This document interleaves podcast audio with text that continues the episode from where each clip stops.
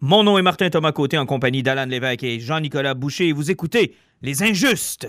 Nous sommes dans l'âge du geek. Dans cette ère d'égalité, d'acceptabilité et de justice des internets règne une ombre. Quatre chevaliers de la culture populaire vont briser les standards. Nul ne sera à l'abri de leurs opinions. En tout temps, en tout lieu, les injustes.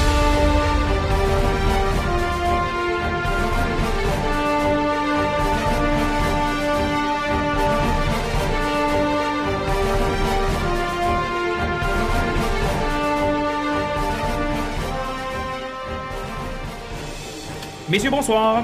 Bonsoir. Bonsoir. Eh mon dieu, tu m'as commencé ça avec un, un beau bonsoir qui a pété l'aiguille Ouais, de VU. pété, hein. Je me suis fait peur un peu. Comme dans François Pérus. T'as pété l'aiguille de VU! Ouais, ça. Hein? Bon, on parle un petit ben peu ouais, moins fort. es-tu très bonne, ma voix? Ouais, attends, veux-tu un peu de treble? Ouais, j'avais Non, c'est quoi qui ajoutait, hein? Ouais. C'était du treble pour que la voix soit très bonne. Moi, c'est ça, avec du jus, là. Il mettait ça dans les écouteurs. Ok, bon, bon, c'est correct, ça va être très beau, ça va. Euh, ben, ben, tout d'abord, comment allez-vous?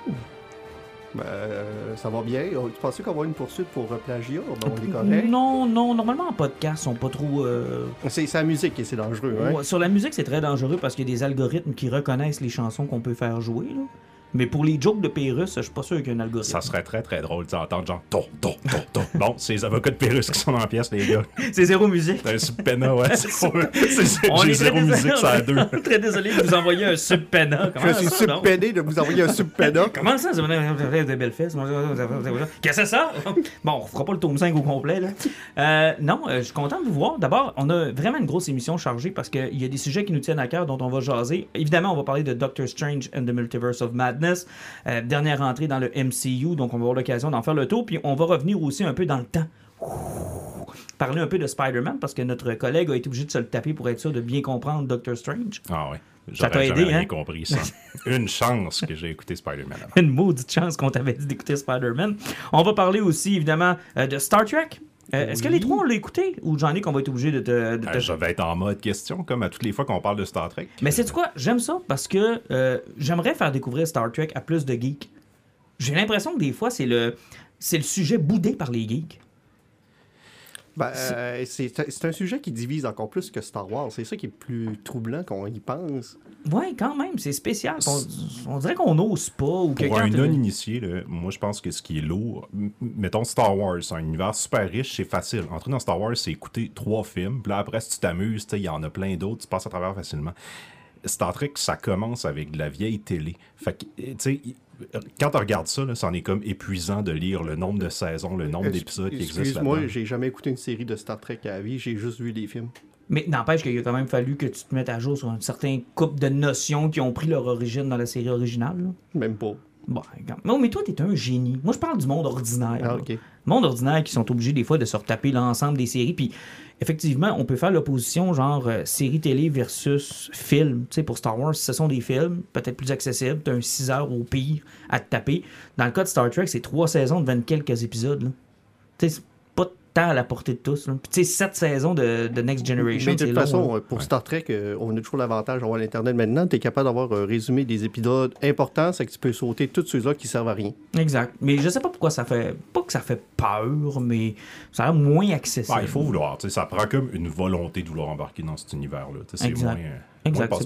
Peut-être un peu moins accessible. On aura l'occasion de te parler de la nouvelle série Strange New World qui est présentée euh, à City. euh, non, j'allais dire City TV, mais c'est CTV Sci-Fi. Exactement. Ben, sur. Crave. euh, Exact. Sur Crave, vous avez l'occasion de pouvoir les repogner là. On va jaser évidemment aussi de Teenage Mutant Ninja Turtle. Et là, c'est moi qui vais être en mode question. T'as pas lu Last Ronan?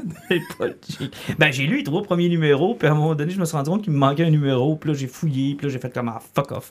Puis- ben, dans le numéro, il y a une tortue qui mourrait. Ah, ok, ben, je, je, je me souviens pas de l'avoir lu. En tout cas, peu importe, on va s'en jaser, puis euh, je vous poserai des questions. Puis il y a eu une annonce qui est quand même intéressante. hein. De ce que j'ai compris, c'est que cet été, IDW lance une mini-série qui va venir clore tout ce qu'il y a depuis le début de la série. Là. Ouais, c'est parce que IEW est en train de former tranquillement pas vite aussi, là, mais euh, Bon, ça, c'est on en parlera tantôt. Ouais, c'est ça, ça c'est plus l'aspect business. On- moi, j'avais lu la nouvelle surtout sur l'aspect euh, story-wise, puis je trouvais ça quand même intéressant de venir fermer des portes. Là. Ça va se passer avec le Rat King, puis ça risque d'être euh, assez intéressant parce qu'on en a lu du stock d'un Turtle. Je t'ai prêté les trois, euh, Ouais, je les, trois- jour. les trois gros omnibus. Là, fait que, euh, comment tu trouvais ça, Shredder in Hell? ça m'a redonné confiance.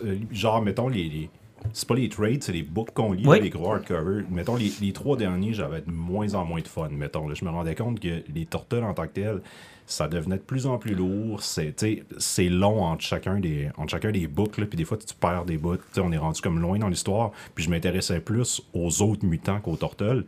Puis je déteste Bebop et Rocksteady.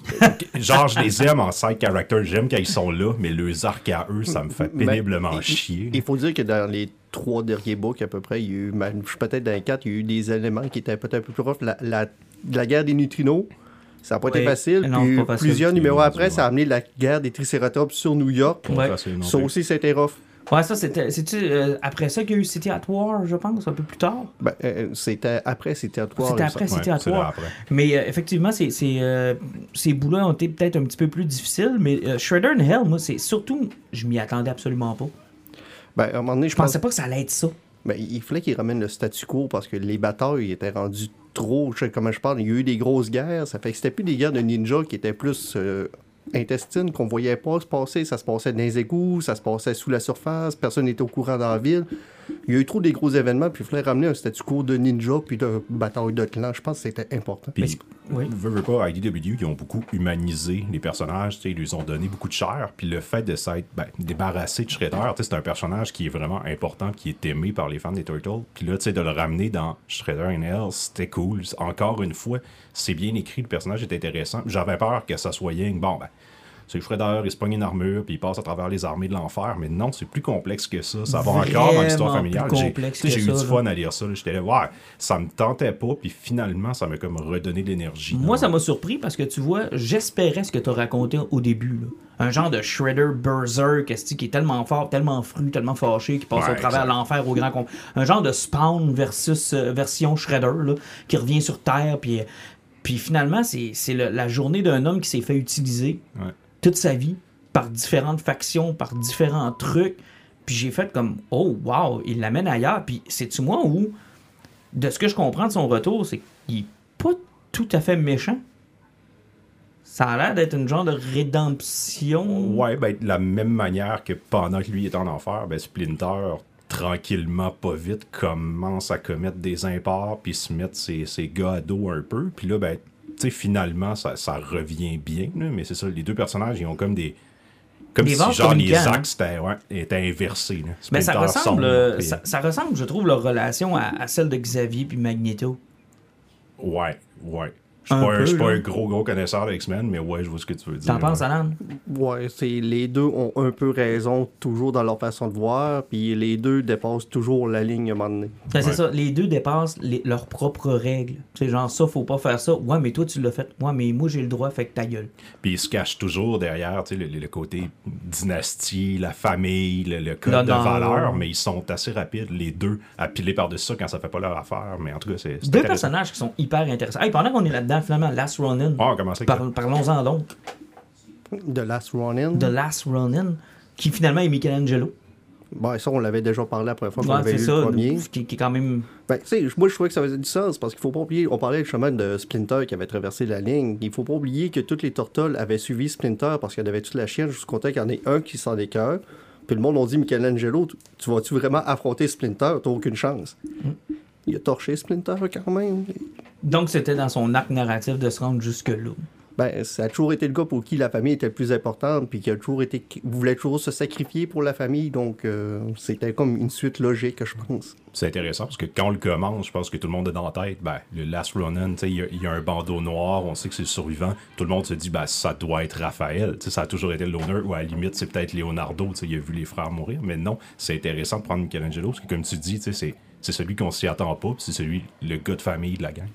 Bon, rafraîchissez-moi la mémoire. là. Dans le fond, moi, quand j'ai lâché, euh, Leonardo, je pense, est avec Splinter pour aller au Japon. C'est ce qu'on avait appris. Non, c'est Donatello qui Ah, s'en Donatello. là-bas. Ouais, Parce que Leonardo était resté à l'arrière pour Oui. se battre contre l'armée de... Puis il se fait de- swarmer, je pense. Ouais, il hein? se fait swarmer par les robots. Là. Exact. Donc, comment ça finit? Ben, Leonardo survit pas. Moi, ça, on s'en doutait.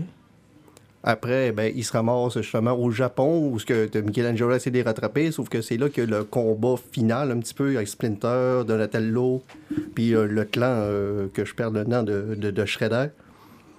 Et il y a comme un clash à peu près final. À, peu près tout le monde meurt là. Puis c'est là que la fille de Shredder tombe dans le coma. OK. Les deux factions se font avoir. Les Turtles qui sont restés en arrière se, se font attaquer et se font exploser par, euh, ben, comment il s'appelle, pas Bateman, là, mais le mouche, là. euh, Baxter Stockman. Euh, Stockman, Stockman. ouais. Et pendant ce temps-là, ben, Splinter se fait tuer avec Donatello. Ils se font prendre aussi. Là. Ils, ils avaient resté sur le garde, ils avaient gardé leurs armes, mais finalement, ils se font attaquer. Puis fast Pas forward. surprise. Ouais. Tu lis ça, puis ça, ça va. C'est go by the motion. Fast forward dans le futur, à ce moment-là, il se passe quoi? Ben, il se passe quoi? Ben, là, tu te rends compte que finalement, Michelangelo avait survécu, puis il avait abandonné. C'est qu'en essayant d'aller retrouver Don- Donatello puis Splinter au Japon, ben, il a passé plusieurs années là-bas. Donc, il avait comme un petit peu abandonné, mais il s'est rendu compte que peu importe, le mal allait toujours le rattraper. Puis aussi, il s'est rendu compte d'une autre chose, c'est que plus il vieillissait, plus la mutation prenait le contrôle. C'est qu'il venait de plus en plus gros, de plus en plus fort, de plus en plus rapide, et son inning factor, il, il frôlait celui-là de Wolverine. Aïe aïe. Aïe aïe. Et euh, overall, c'est-tu un Dark Knight Returns? Pas pour moi. Moi, moi j'ai pas, j'ai pas aimé ça. Ben, T'as pas aimé ça? Ben, c'est c'est pas que c'est mauvais, c'est parce que le problème, c'est que Kevin Eastman l'a écrit, puis on retrouve tous euh, les, les côtés mauvais des troupes des années 90. C'est que des fois, tu as des cases qui sont à peu près de 4, cm par 5 cm, puis tu sais, c'est 3 par 2 qui c'est une bulle de texte. Ouais. Ouais, c'est verbeux. C'est comme pas très verbeux, ça fait que donc, tu as beaucoup trop de texte pour expliquer quelque chose qui aurait pu être visuellement démontré. Donc, euh, des fois, tu es envahi par la lecture. OK. Alors que normalement, la force de la bande dessinée, c'est justement de pouvoir y exprimer plusieurs choses en une image. hein. Puis, tu sais, avec une prémisse comme ça, tu t'attends. Tu sais, c'est comme ça a été fait plusieurs fois, ce genre d'histoire-là. Puis là, tu te dis, il va peut-être avoir une twist, quelque chose de différent. Puis au final, non. Tu sais, le- les descendants de Shredder sont vilains parce qu'ils sont vilains. Ils veulent rien que venger Kara qui est dans le coma. Puis Michelangelo, ben, il décide, c'est ça, de retourner pour sa famille, puis d'entraîner la, la, la fille d'April O'Neil qui est. Parce qu'elle a passé trop de temps avec eux, à des gènes de mutants aussi. Tu sais, j'étais là, ben, ok, c'est correct, mais j'avais genre zéro fun à lire ça. Je le lisais, je tournais les pages, puis j'avais hâte que ça se termine. là. Alors que ça avait été vendu littéralement en parlant d'un Dark Knight Returns, ou aussi d'une fin, ou de comment imaginer la fin d'une histoire comme celle des Turtles. Puis la prémisse était bonne, mais effectivement, puis c'est pas pour. euh, c'est pas une excuse de ne pas l'avoir fini, mais il aurait fallu probablement me forcer aussi pour la finir. Puis je trouve ça décevant parce que c'était un projet qui était super attendu. Là. C'était un projet qui était très attendu, qui avait perdu un dessinateur, qui a été reporté, qui a eu beaucoup de mois en De chaque sortie. retard. Des retards après retard. Euh, puis c'est peut-être ça, comme je dis, il y avait la lourdeur du texte. euh, puis à un moment donné, ça, comme, ça venait comme évident un petit peu où que ça s'en allait. Là, puis, puis la finale, on sait que Michelangelo va crever. Mhm. Puis si on suit au lore de tout ce qu'on a lu de Turtle de IDW, donc il a retrouvé les fantômes de ses frères à la fin, puis c'est la famille qui est réunie. Donc, tu sais, même dans la famille, dans la mort, la famille est réunie, puis c'était peut-être un petit peu la morale de l'histoire, mais ça a été une longue drive pour arriver là-bas. Puis surtout que de la façon que la plupart des Turtles sont, sont, sont mortes, c'était souvent rapide, expédié. Ouais.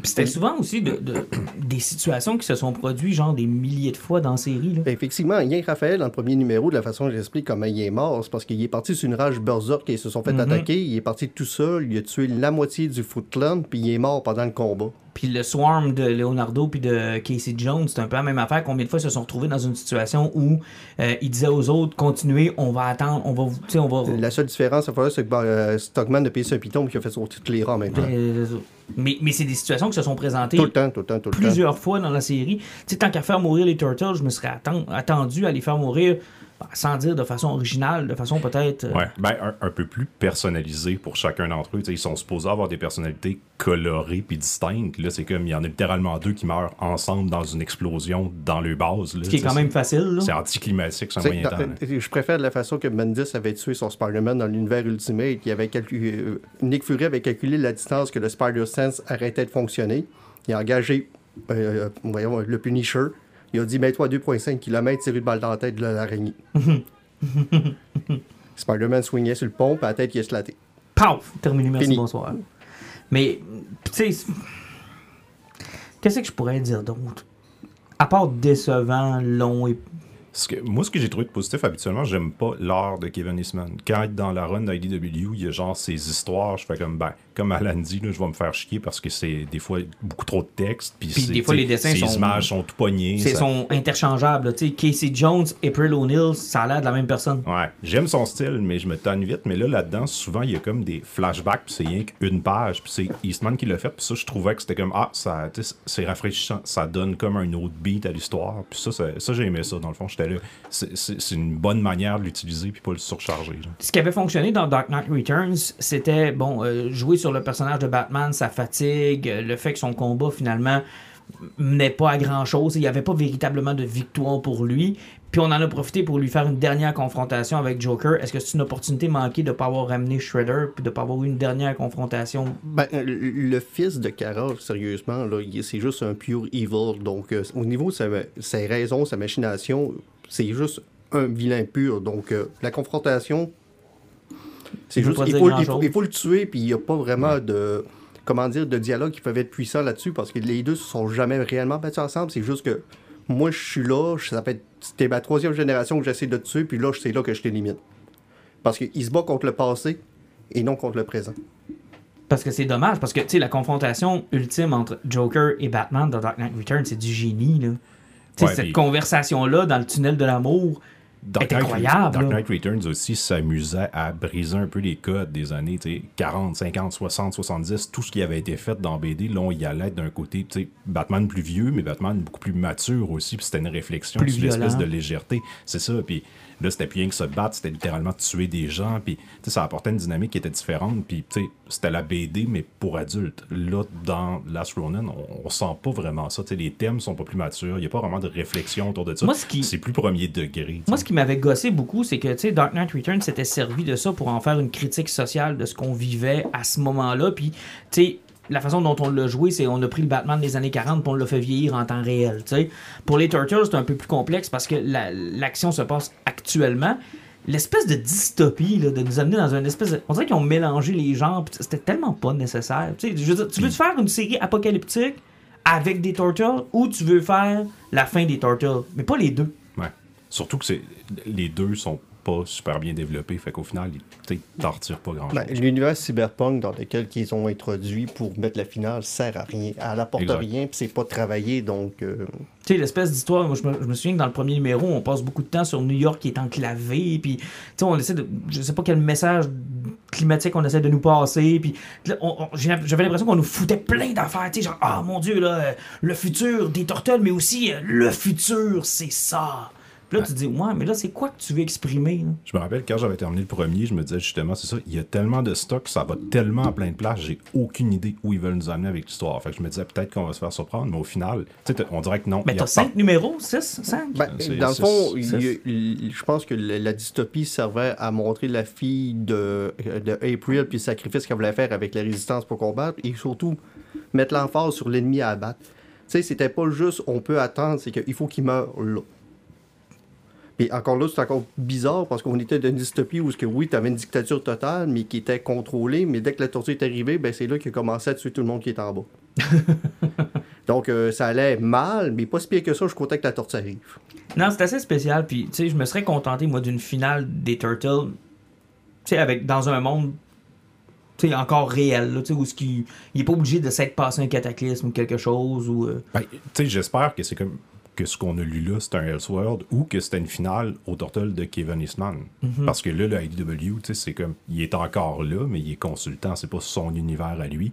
Puis tu sais, j'espère que c'est comme, c'est sa manière à lui de clore son histoire. Puis tu sais, si vous tripez pas sur ce qu'IDW fait présentement, mais vous aimez beaucoup l'histoire de Kevin Eastman, son style, peut-être que ça fait une belle boucle, une belle clôture à son univers. D'ailleurs, son comparse, c'était c'est Eric Larson. Mhm. c'est- euh, il il revient là, présentement chez IDW aussi. Là. Les deux vont être là pour, euh, pour les prochains mois. Non, c'est euh, Peter Laird. Euh, Peter Laird, ouais, c'est Ouais, Eric Peter Laird. Clarkson. Ouais, Peter Larson, Laird. euh, euh, Savage Dragon. Ah oui, il revient, Peter, il revient, Peter Laird. Parce que les deux se sont réconciliés lors de la série euh, Toys, That Made Us. Et ça, si vous n'avez pas vu ça, là, allez voir ça. Les deux gars se sont pas vus depuis le rachat par Nickelodeon en 2012, où il y a eu un peu de, hum, ben, de la chicane entre les deux là, sur l'avenir de, la franchise, sur qu'est-ce qu'on en fait, combien elle vaut, comment on la vend. Euh, puis finalement, cet épisode-là, on réunit les deux créateurs ensemble. Puis c'est émouvant à voir. De voir les deux gars se réunir. Il se mettait pas à travailler sur une histoire d'ailleurs. C'est pas, pas de là qu'est est né Last Ronin, je me trompe peut-être. Euh, mais- Je pense qu'ils en ont déjà parlé. Puis, tu sais, veux, veux pas, à l'époque où est sorti euh, Dark Knight Returns, tout- tous les créateurs, on regarde ça pareil d'un œil. Tous ceux qui avaient des. Ouais. Tu sais, je veux dire, Old Man Logan, c'est correct, j'aime ça, c'est le fun, là, mais. Tu sais, va pas chercher loin l'inspiration. Tu sais, ça a créé un mouvement de. euh, on va se rendre à la fin des arcs de ces, de ces personnages-là, voir qu'est-ce qu'ils peuvent devenir. Puis c'est devenu un peu une mode. Fait que, assurément que les deux ont dû avoir la conversation à un moment ou à un autre, étant eux-mêmes des geeks de bande dessinée. C'est sûr qu'ils se sont mis à y penser à un moment donné. Qu'est-ce qui arrivera à nos personnages? À la fin, tu sais? Au final, il aurait dû y passer peut-être un petit peu plus longtemps.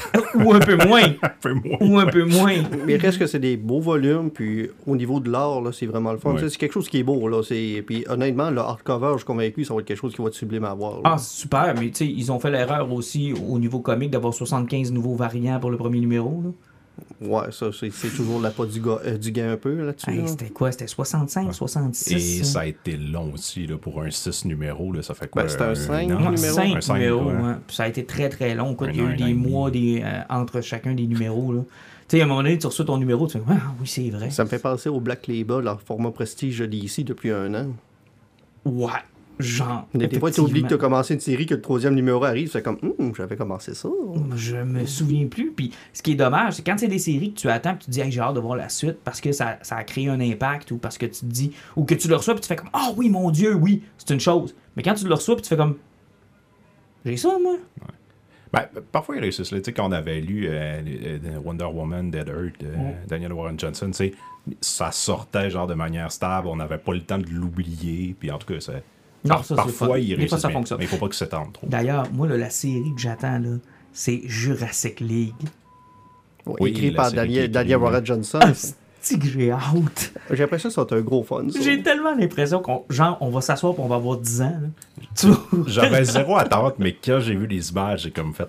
Ah, ça a quand même l'air cool. Puis quand j'ai lu tu sais, le- les jokes avec les noms des personnages, puis des- avec des puns de dinosaures, je suis comme fait. Ah, ok, je peux pas. pas- C'est en de bonne main aussi. là. Ce que j'ai hâte de lire de, de lui, par exemple, c'est chez Image Comics. Lui, c'est un gros fan de lutte, puis il fait une mini-série de lutte chez Image Comics. Oh, ça, ça peut être très intéressant. Non, ça, ça m'intéresse, ça. Puis, tu sais, euh, ça a été notre coup de cœur dans la dernière année, euh, peut-être même notre dernier deux ans où on a eu Avant qu'on tombe Tom là. Taylor, c'était. Ouais, avant, Tom Taylor, c'est c'est notre ex. Euh, puis, euh, mais tu sais, quand j'ai vu que c'était. Parce que tu peux sortir Jurassic League, écrit par deux no-names, puis avec des dessins qui sont juste ordinaires, puis tu dis, bon, pff, ils vont cacher sur quoi, en fait. Mais, mais quand tu vois son nom, tu vois les dessins, puis tu sais que ce gars-là, normalement, quand il écrit, c'est parce que ça y tente. Puis là, tu te dis, OK, ça y tente de nous raconter la Jurassic League Ouais. ben je veux le lire. Je veux absolument lire ça. Donc, euh, on va avoir l'occasion de vous en reparler. Ça fait le tour pour euh, Last Ronin? Je pense que oui. Aviez-vous des points à ajouter ou... euh, Ouais, tu- non, à part pour IDW, justement, c'est parce que dans- tantôt qu'on parlait du fait que ça n'allait pas super bien, c'est parce qu'ils ont perdu les franchises Oui, de G.I. Joe et de Transformers. Ouch, hein? Pif, Donc, paf, euh, Mais le Transformer se ramasse où? Et je je pense qu'ils partent, euh, je sais pas. Pas Marvel, toujours? Non, il me semble que c'était pas Dark Horse qui ramasse, Mhm. parce que tu sais, Dark Horse ont même ramassé leur Star Wars. Ça va être genre. Dark Horse, ben boom. C'est sûr ça. ça Non, On salue Dreamwave. Vous vous souvenez pas de ça? Ouais, tout le monde. regarde, euh, Il est seul à te répondre salut. le, le dernier numéro de Transformers que j'ai eu de l'époque, ça, c'est au numéro 18, Optimus Prime revient. Mhm. Et J'attends encore le numéro 18. Dreamwave, c'était la Et, compagnie euh, qui était... Si quelqu'un fait de recherche, c'est vraiment le numéro Oh, 18, ok. vous voyez que j'ai vraiment une blessure. ok? Oh, ok, oui, parce que c'était euh, la compagnie qui avait les droits sur Transformer avec Pat Lee à, à l'époque. Ok. Puis C'était euh, avant ait Avant IDW. IDW. Écoute, à, l'époque, ce que tout le monde, parce que Pat Lee n'était pas un douchebag, mais en réalité, c'est un douchebag. Ben, euh, en fait, à la- dans, la- dans le temps où il y avait une carrière aussi. Tu sais, je veux dire, il fait quoi Pat Lee maintenant? Il s'est brûlé. Ben, c'est sûr qu'il s'est brûlé. Il était super désagréable. Il était pas. euh, il, était, jamais à temps. Puis il s'est bankruptcy avec ça en plus. Fait qu'oubliez ça. Là. Puis euh, IDW lance dans le fond. euh, je suis allé chercher l'article parce que je me souvenais plus du nom. Teenage Mutant Ninja Turtle The Armageddon Game. euh, qui va être un crossover. plusieurs numéros, une mini-série. Donc c'est le Rat King. Et ça devrait normalement nouer tout ce qu'on a vu dans l'univers de Turtle depuis le début. Tu sais, le Panthéon, Shredder, euh, Madame Null, euh, les Mute Animals, euh, les, euh, neutrinos et ces affaires-là. là. Donc ça va Parce terminer l'histoire et boucler. Parce que IDW, présentement, même quand tu prends le catalogue preview, il est rendu dans le milieu du catalogue. Ça, il est rendu en ordre alphabétique. Là. Et. Mais c'est fait que mon rhum, excusez. C'est, c'est, il est, en plus, avant, il était des gros joueurs. Puis là, présentement, de la façon qu'ils veulent se raligner, ils vont s'enligner plus que ce que Boom fait, ce que Aftershock est en train de faire, peut-être que AW, euh, AWA est en train de faire aussi. C'est qu'ils vont plus aller sur des trucs indépendants. Mais sauf qu'on a tellement de studios présentement qui réussissent bien. Justement, on a sont établis. AWA depuis deux ans. Là, Ah, c'est euh, fou, c'est succès après succès. eux autres. Puis, tu sais, ils ont même signé des contrats. Il y a de leur bande dessinée qui va être adaptée en film tranquillement pas vite aussi. Donc, euh, ce côté-là va super bien. En passant, parenthèse, j'ai hâte de voir la suite de Hotel. Oh, Effectivement, puis, même au niveau de Boom, là, si on check les Esner qui sont nommés dernièrement, il y en a des séries qui sont nommées là-dedans aussi. Là, Là, mais c'est que IDW euh, va se ramasser un petit peu. Mais Ben, c'est parce que les autres, ils étaient la maison de la franchise. puis côté Star Wars chez Dark Horse, je suis tellement déçu. Là. Pourquoi? Parce que comment ça se fait qu'ils ont encore du Star Wars, eux autres? Ben, c'est parce que IDW, euh, Disney les a lâchés. OK. Sauf que c'est du Star Wars Tale, ça aussi, qui va se ramasser là. OK. Que mais Marvel permet ça? Ben, il y a du Avenger, il y a du Spider-Man, il y a tout chez IDW présentement. Non, Ouais, c'est vrai. Ils ont, ils ont une C'est- ligne de produits la ligne, jeunesse. la, la ligne jeunesse de. Disney est chez ADW, puis c'est ça qui est triste. Chez Dark Horse, c'est exactement ça qui se ramasse. C'est que le Star Wars Tale, qui était affreusement mauvais, transverse là-bas, puis il commence avec du Tale de différentes éras, plus des histoires d'horreur comme les spéciales d'Halloween que IDW faisait. Donc, on, on retombe sur le statu quo de crap. Puis, comment ça marche, mettons, dans, dans l'univers de Star Wars, les BD qui sont là-dessus? C'est-tu genre lié à Legend? Ou ben c'est canon encore? Ou c'est comme un euh, autre c'est- univers? C'est juste. euh, c'est c'est comme les romans jeunesse. C'est c'est- c'est dans l'histoire, mais euh, ça n'a aucun impact sur rien. Ok. Excusez, il m'a ouvert un Pepsi. Ça n'a pas paru. Ah, les, les drinks de Martin aujourd'hui. Ben c'est- oui, hein, ils sont problématiques. Ça accapare. ouais. Ils sont problé- J'ai ça. Le rhum, c'est pour Alan, pour endurer Alan. Le Pepsi, c'est pour être sûr de roter avant la fin du show. Fait que ça va bien. J'ai un whisky pour toi aussi tantôt quand tu vas commencer à me tomber ses nerfs. ça, ça va s'en venir assez Moi, mon scotch est mort. On ira t'en verser un autre tantôt. C'est un podcast ouvert ici. Ah ouais, On n'a pas les mêmes euh, révélations que Jonathan Roy puis ce qui se passait dans la chambre des joueurs, mais t'as quand même le droit de monter, de chercher un, un whisky le temps qu'on jase ou encore. euh, on peut même peser sur pause. C'est la joie d'un- Ok, puis euh, tu vas me mettre sur mute que je vais avoir des problèmes de nez, là. Oui, oui, aussi. Oui, ah, ça sent- oui, oui. D'ailleurs, les filles arrivent quand? On les a commandés pour quelle heure? Euh, Est-ce que là étant... J'ai checké notre budget, puis il n'y en aura pas. Non, hein? Pour comment ça, notre budget? Il est beau, notre budget, mais dans le sous-sol chez nous. Fait que, tu sais que t'as contre notre budget, toi? La plante est en plastique. Oui. Salutations aux gens qui sont en train d'écouter ce qui se passe. Qui se demandent où on s'en va. Qui se disent, ça. les gars, reparlez de comics, s'il vous plaît. s'il vous plaît, les gars.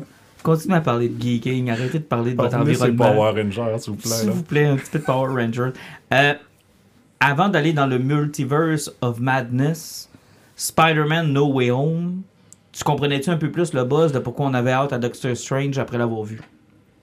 Oui et non. J'ai... Mais je me rappelle pas vos. Euh... Il me semble qu'Alan n'est pas un gros gros fan des films de Spider-Man. Martin, il me semble que t'étais. Ben, que moi- t'avais apprécié quand Ben, même. moi, j'ai apprécié le film. Mon seul problème, puis c'est- ça reste ma critique encore aujourd'hui, ce film-là est sans conséquence dans 10 ans. Puis même deux mois après, là, il y a du monde qui commence à... C'est un film qui a, qui a un, un sort. Dans le sens où tu y vas, tu tripes, tu capotes, tu vois Tobey Maguire, tu vois Andrew Garfield, tu dis « Oh mon Dieu, oh mon Dieu, c'est tout ce que je voulais. Oh mon Dieu, oh mon Dieu, c'est tout ce que je voulais. » Tu retournes chez vous, puis là, tu te mets à y repenser.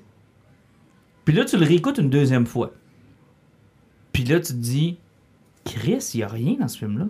C'est vite, vite. Réalisa- la réalisation est fade aussi.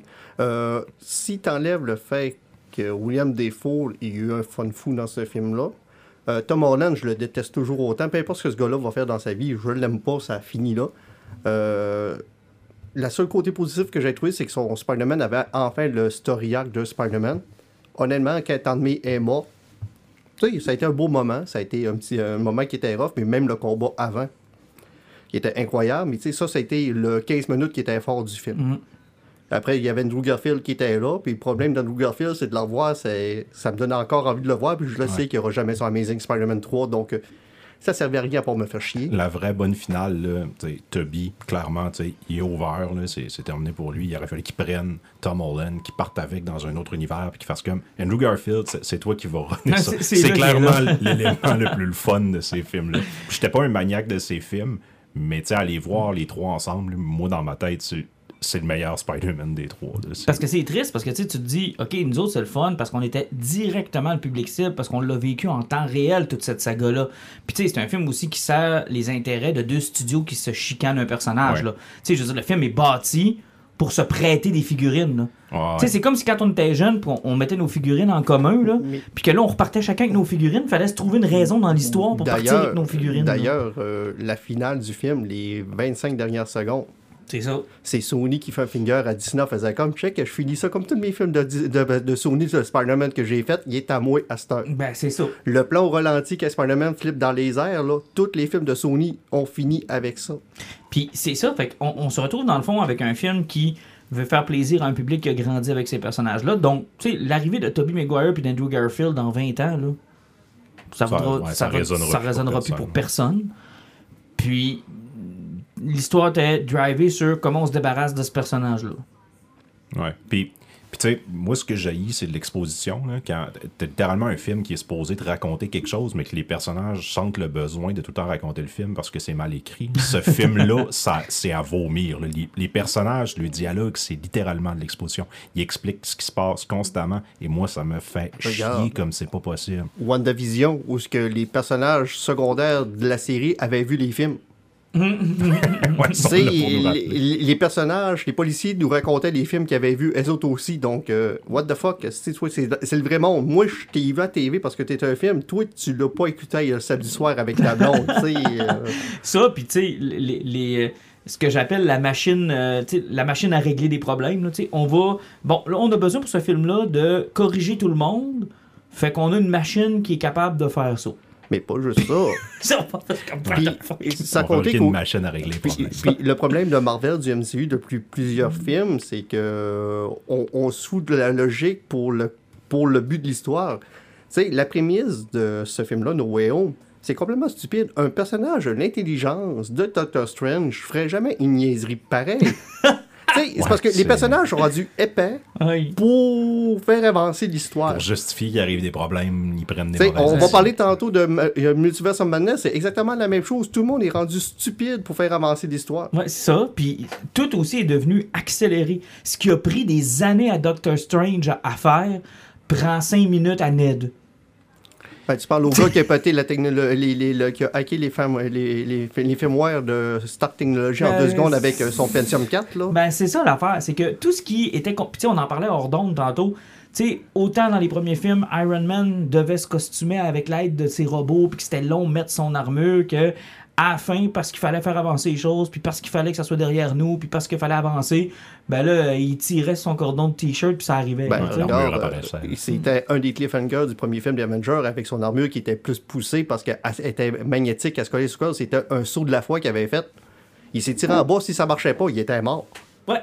Mais là, à cette heure, euh, il peut la faire apparaître. Tout simplement. C'est bien compliqué. Puis en plus, ils sont pognés avec le problème, puis on en a parlé souvent, de, ils ont construit cet univers-là pendant des années, ils ont amené un gars comme Thanos, les pierres, ça a créé un film qui est qu'on aime ou qu'on n'aime pas, c'est un événement, puis c'était une célébration de cet univers-là. Là, tu fais quoi après? Ils sont. Là, là on, est, on est rendu loin dans la phase 4. là. On n'a pas l'impression, pas en tout, là, on sait pas où ça s'en va. Il n'y a, pas- il y a pas de build-up, il n'y a pas vraiment de personnages intéressants, puis tous les personnages sont rendus le même. Moi, c'est ça qui me gosse le plus. là. Tout le monde est le même personnage. Doctor Strange, Iron Man. Tout est là pour du fanservice. Ce n'est que ça. Et ça nous amène à Doctor Strange and the Multiverse of Madness. Il y avait un Doctor Strange. Le multivers, on repassera. Puis le Madness, absolument pas. là. Fait que déjà, rien que le peu, titre, ça marche pas. Qu'avez-vous pensé de ce film-là? Pour moi, C'est déjà généreux qui ait mis un S à multivers. c'est la plus grosse déception de l'histoire de l'humanité. J'ai eu plus de fun à Eternal. C'est terrible. C'est un mauvais film. Point. Moi, j'ai aimé ça. Bon. C'est pas bon, mais j'ai eu du fun. J'ai eu beaucoup plus de Euh, fun pourrais-tu me dire que dans tu as eu ton Spider-Man. fun? Le- Genre, mettons la dernière demi-heure. Genre le- le- l'espèce de, de Doctor Strange zombie, là, j'ai trouvé ça incroyable. Mais un peu, là. T'as- T'as t'as le même réflexe que Guillaume, un, de nos amis qu'on a. là, c'est que j'ai été le voir au cinéma avec lui. Il arrive, j'ai failli m'endormir dans, la première- dans la première partie du film, mais la dernière demi-heure, j'ai beaucoup aimé ça. C'est parce que si tu accroches sur le côté Sam kinky de Sam Raimi, Ouais. la dernière demi-heure, t'as du fun. On va en parler tantôt. Moi, ce côté-là, son côté humour, des fois, il accroche pas. Puis moi, ce film-là, je- mon cerveau est parti ailleurs, j'ai pas de fun. Moi, j'ai zéro eu de fun dans ce film-là. D'abord, ils ont brisé que des promesses. Tu sais, je veux dire, WandaVision nous, nous promettait quelque chose. Après ça, Spider-Man nous promettait quelque chose. Et la bande-annonce nous vendait que Doctor Strange avait fait des erreurs, puis qu'il allait devoir payer pour les erreurs qu'il a fait. Puis là, je m'étais dit, ça y est, c'est vraiment le début de la phase 4, puis de ce dont tu parles, de build-up. Il y a quelque chose de brisé qui va devoir fixer pour me rendre compte que pas, tout. Et quand là, ils ont annoncé WandaVision, que les séries commençaient, moi je disais tout le temps, oubliez pas, ils pourront jamais faire de gros trucs avec les séries, ils peuvent pas s'aliéner le grand public, ils peuvent pas faire une série puis obliger les gens à l'écouter puis après ça tu vois le film. C'est qui est arrivé. WandaVision, ils, ils, en ont fait abstraction. Ils sont amanchés pour que ça ait pas d'impact cette série-là au final. Tu sais, je veux dire, c'était Ben, il y littéralement avait pour quand même de ses ça. enfants. Ouais, puis il y a eu une résolution de ça. La finale de WandaVision, c'est que justement, elle apprenait qu'elle pouvait pas les garder, ses enfants, puis qu'elle était capable de faire la paix avec ça. Puis là, ben, le film la ramène, puis elle est rendue complètement folle, puis tout ce qu'elle a dans la tête, c'est ses enfants, puis elle a oublié Vision. Puis euh, il y a Paul Bettany qui a dit Moi, je sac mon camp. Mais d'ailleurs, parlons-en. Le, le personnage de Wanda, euh, ça lui est arrivé là, de devenir complètement folle. Je sais que c'est peut-être pas à la mode d'en faire un personnage qui a des problèmes psychologiques euh, assez intenses. qu'elle a- Mais c'est qu'ils l'ont raté. Ah, Pourquoi ils en ont fait une méchante de même, Ben, de cette façon-là? Ça couperait. Mais de toute façon, le film, je dirais qu'en partant, si tu commences avec les premières prémices, c'est que si on finissait le premier Doctor Strange, t'avais- c'est Mondo, Mordo, Mordo. qui avait dit qu'il y a toujours un prêt à payer sur tes Exact. actions du corps. Mordo, il n'existe pas dans le film. Non, non, non. Il est, il est- il est pas là. Donc, euh, en partant, il y avait une story arc qui était parti pour lui qui n'existe plus. Et euh, le personnage le plus important qu'on attendait depuis six ans de revoir, là, parce que sérieusement, je m'inquiétais vraiment pour elle, là, euh, la chirurgienne. Ah oui, euh, docteur... Euh, euh, Kristen Palmer. sais, Kristen qui, Palmer. qui était même pas vraiment son love interest dans le premier film, qui est là que c'était la personne la plus importante de sa vie qu'il a toujours aimé. Là, puis même dans le premier film, c'était une fille qui envoyait presque chier parce que Ben, en c'était un douchebag. ce que je comprends de l'arc de, de Doctor Strange dans le MCU, en tout cas parce que je n'ai pas lu beaucoup de comics de Doctor Strange, c'est qu'on a un homme qui est arrogant, un homme qui est prêt à défaire les règles, qui est prêt à tout pour obtenir ce qu'il veut. Puis la morale, dans le fond, c'est justement ça. C'est tu peux pas avoir tout ce que tu veux tout le temps sans briser des choses, puis sans créer peut-être de plus gros problèmes. Puis je pense que la meilleure chose qui s'est faite sur Doctor Strange, à part le premier film que moi j'ai adoré, là, Oui, il est premier excellent. film, c'est- du génie. Là. what if? What If? Le- L'épisode de What If sur, Sur Doctor C'est le Strange. réel Doctor Strange 2. C'est un. C'est, Allez voir ça. Si vous n'avez pas vu ça, vous nous écoutez, là. Allez, si vous avez un seul épisode de What If à vous, à vous taper, là. Puis d'ailleurs, ils ont fait chier deux fois avec ça en ramenant le personnage dans la finale de la série, alors que je pensais que tous les épisodes n'étaient pas liés, puis qu'ils en ont fait une espèce de Avengers du multivers dont je me serais passé, là.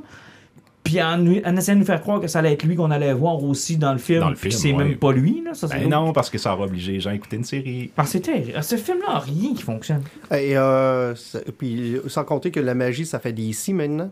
C'est tout ce que ça fait. Ouais, d'ici, ça coupe.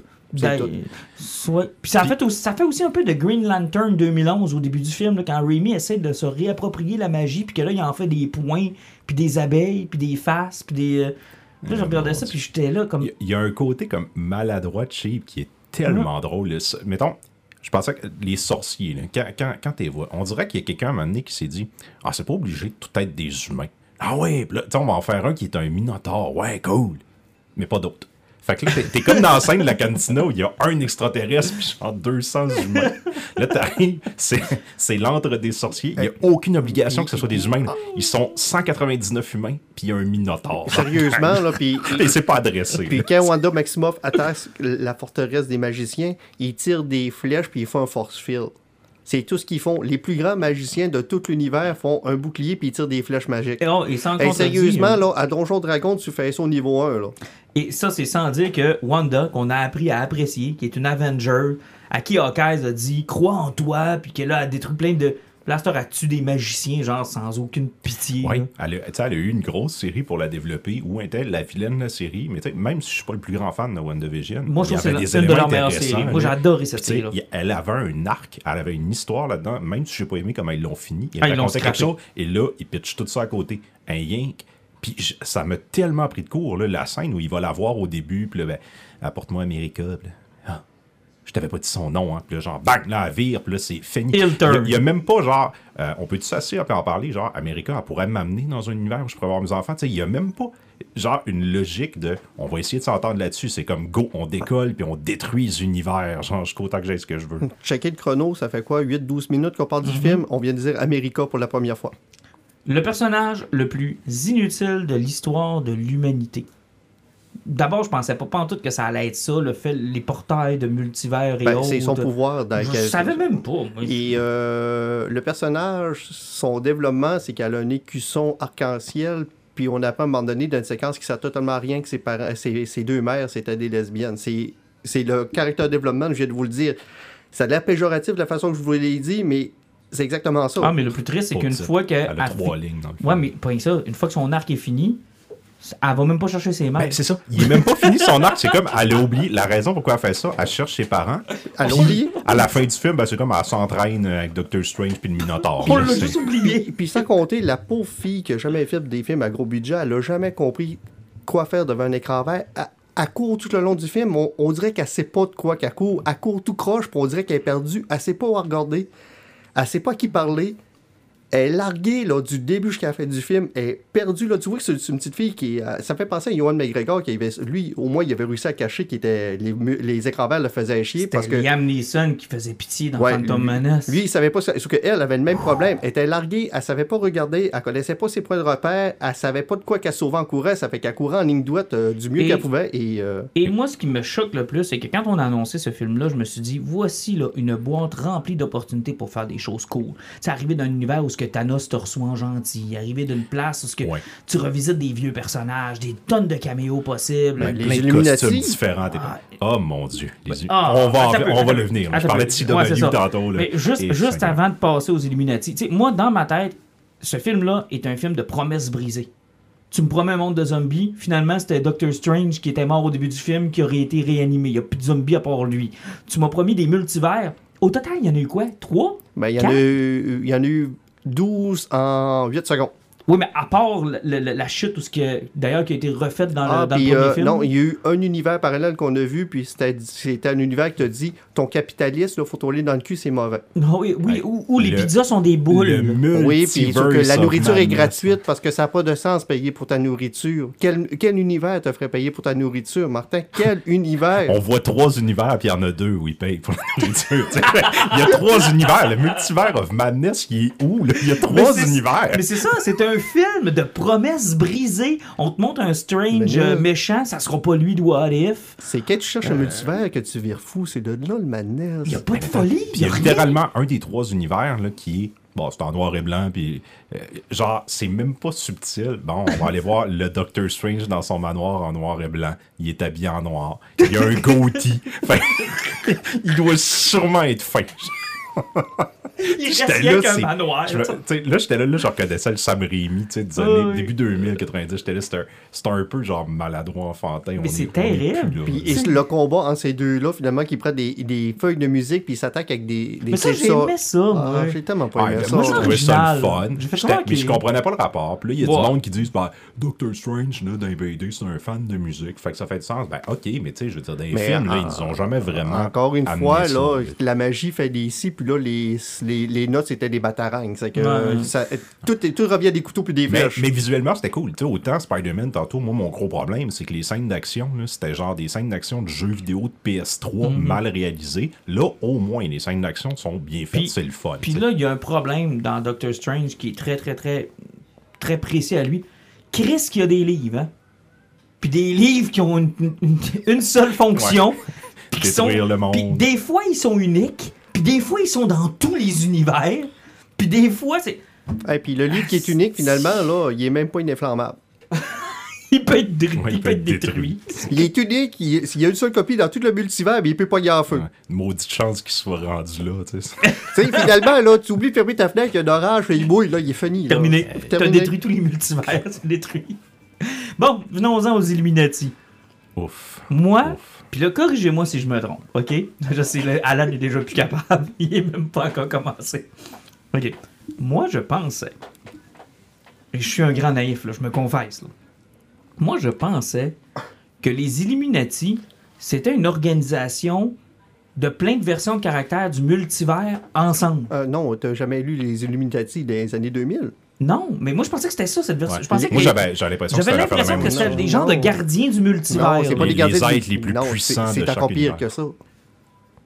Ils sont six, c'est pas pour rien. Ils ont un gemme chaque. Ah, ouais, ok. Ouais, je comprends. Ouais, ok. Ils ont donné, et pour empêcher que le gauntlet se, se recrée, ja- ja- euh, plus jamais que ça arrive, ils- ils ont pris les six personnes les plus puissantes puis leur ont donné un gemme chaque. Ok. Mais moi, dans la bande-annonce, là, quand on m'a parlé des Illuminati, je pensais que c'était une espèce d'instance de gens conscients du multivers. Puis que là, on allait avoir le professeur X de l'univers de 20th Century Fox, puis euh, le, Ouais. le fanta- Monsieur Fantastique d'un autre univers, puis le tel d'un autre univers, puis que ces gens-là étaient conscients de tout ce qui se passait, puis que euh, là, il allait arrêter le Doctor Strange parce que ça avait pas de bon Ce sens. que je disais, là, que WandaVision allait faire amener les mutants, ou bien, tu sais, qu'il allait, genre, converger avec Ben, l'univers de ça. Fox. Moi, j'étais là, bon. Il, a- il attendait au film. Je- comme toi. Je pensais que c'était ça. Je pensais que le multivers, ça allait être une partie de ça. Genre, les studios qui fusionnent ensemble. Et finalement, Zéro. les Illuminati, c'est une organisation d'un seul univers. Des héros les moins puissants, clairement, de cet univers-là. Kite Man pourrait, genre, clairement, leur donner une run. Ok, on, on- on- on va faire le line-up de, de Captain Marvel, Monica Rambeau. Oui. Ça, c'est de l'exposure pour le prochain film. On met la série TV. J'imagine. On Il a- restait un film dans son on, contrat. on- on a Captain America, c'est qui est Captain, Captain Carter. Carter. Elle a beaucoup poigné dans le What If, puis elle est encore semi sur mais contrat. c'est pas elle du What If. Non, c'est pas elle du What If. Donc, il y, a- Euh, y a deux Captain Carter. Après, on a Hanson Moon qui est revenu avec son rôle de Black Bolt de la série TV qui était tellement pathétique qui a été annulé. Ils sont pas de la série que la première épisode Ouais, avait Inhuman. passé en IMAX tellement qu'il était confiant. Mhm. C'était tellement mauvais. Donc, lui, Et après, on a Professor X. oui. Mordo. On a Mordo, justement, qui revient, mais qui n'a aucun rapport. Il n'existe plus du premier film. Non, c'est euh, plus le même. C'est Et- Dormammu aussi n'existe plus. là. Le fan casting numéro un de l'univers sont allés chercher John Krasinski, ce Pour- que les fans réclament depuis des années. Pour faire. Mister Fantastic, le gars qui a un QI euh, en bas de Homer Simpson. J'ai vu genre un film des Fantastic Four. J'ai jamais lu une BD de ma... Ben non, c'est pas vrai. J'en ai J'ai lu un petit peu Ultimate, quand j'étais petit. Ultimate, Mais j'aimais ça, De ce que je connais du lore de Marvel, normalement, les Fantastic Four sont assez power. Puis Reed Richards, de ce que je comprends, c'est supposé être leur équivalent de... C'est un Batman ou un Lex Luthor. C'est dans l'univers de Marvel, c'est supposé être le héros le plus intelligent. Ben, c'est pas le plus power, mais il est comme tellement en avance sur tout le monde là, qu'il il va régler des problèmes galactiques tellement il est puissant. Ouais, lui puis Xavier, là, c'est les deux grosses têtes du Marvel non, euh, c'est. Tony Stark, le deuxième plus grand, mais sinon, euh, c'est- vraiment. euh, c'est le plus brillant. là. C'est ça. Bon. Les Illuminati, en quoi? 15 minutes?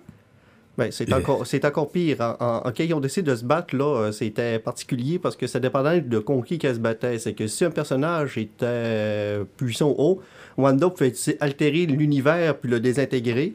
Si elle se battait contre Captain Carter, ben, il donnait des coups de poing dans la face parce que euh, on sait pas pourquoi. Ah, il Euh, fait tomber une grosse roche dessus. Ca- euh, Captain Marvel, là, que son- on se rappelle tous qu'est-ce qu'elle a fait dans, In- dans voyons, Endgame. Elle passait à travers de des fusées en, en, en roquette, puis elle détruisait tout son chemin. Mais Ben, là, elle, elle a tué Thanos, elle seule. elle, elle a reçu une roche à la tête, elle est morte. Et euh, on, on va parler de Black Bull, le gars qui a passé toute son existence à dire si jamais je chum la bouche fermée, je meurs. Parce que dans le pire scénario écrit, là, il y a quelqu'un qui dit à Wanda, fait comme, ouais, mais oublie pas Black Bull, s'il dit un seul mot avec sa bouche, Ça peut pas quelqu'un, l'homme le plus intelligent de l'univers, il dit comment le tuer. Elle dit, s'il dit, s'il fait qu'un seul murmure avec sa bouche, tu sais, c'est parce que tu peux pas murmurer avec sa- d'autre chose que sa bouche, parce que sinon on appelle ça un pain. Je sais pas trop, mais. Ah, mais il disait ça pour qu'elle fasse une joke puis qu'elle dise quelle bouche. Quelle bouche? Et là, Black Bull a plus de bouche, sauf que il parle dans sa bouche qui est fermée. Et il aurait pu juste pas et- parler. Et, sérieusement, l'écho de sa voix lui a fait éclater sa, sa, sa cervelle. Ça fait que Black Bull, que son pouvoir, c'est que s'il crie, il peut détruire un continent grand complet. S'il a les lèvres fermées, puis il fait Hum Ça lui fait éclater la tête. Ça y a jamais arrivé en 55 ans. Il a jamais murmuré dans sa bouche. Oh non, j'ai pensé à voix haute. Tu sais, tu sais, le gars, là, qui dans se- son sommeil. Tu sais, le gars qui se lève le matin, là, puis il se cogne la petite orteil sur quoi son bouche de lait, puis là, il se ferme la bouche, puis pour crier parce qu'il a mal, il, il meurt s'il fait ça, ça a de l'air. Mais c'est-tu cave? Hey, ça, ça vaut aucun sens. Cette scène-là est risible. Fantastique. on- n'a pas parlé. Vas-y, Fantastique, normalement, qui a toujours plein de gadgets, qui est toujours super brillant sur tout, il, il, il fait rien que se lancer devant Wanda, puis elle le transforme en spaghetti. Fini, là. c'est- Et, et euh, Xavier. Ah, je, je te le laisse, je te, le laisse, Martin. Xavier il rentre dans la tête. Et là, je me dis, cool, un peu comme dans Apocalypse, ils ont commencé ça. tu sais, J'aime ça quand il y a des. comp- Ben, il avait commencé dans euh, X-Men Unite avec le fils de Striker, puis il faisait comme des, des passages dans le tête, puis là, tu faisais comme, ah, c'est cool, visuellement, c'est cool. Puis là, il le fait, puis là, je fais comme, hostie, Powerhouse, man. Il va y avoir une confrontation entre les deux, puis ça va être genre. Ouais, le dernier acte du film, elle le passe dans la tête avec Xavier pendant que Strange s'occupe de d'autres choses, puis. Il la sort d'un tas de roches, puis elle y casse le cou. Sous forme d'un nuage. Ah, mais la séquence, au moins, a dû coûter 15$ piastres en effets spéciaux, par exemple. Ben, Luke, moi, je, trou- moi, je trouvais que c'était cool. C'était comme ça ressemblait à du Evil Dead en plus, est enterré, puis à crie. C'est, visuellement, c'est cool, mais tu sais, je veux dire, c'est encore Ah, une il fois, il se débarrasse d'un personnage en Le 30 secondes. cou. Et ça veut dire qu'il est rendu plus handicapé encore qu'il l'était?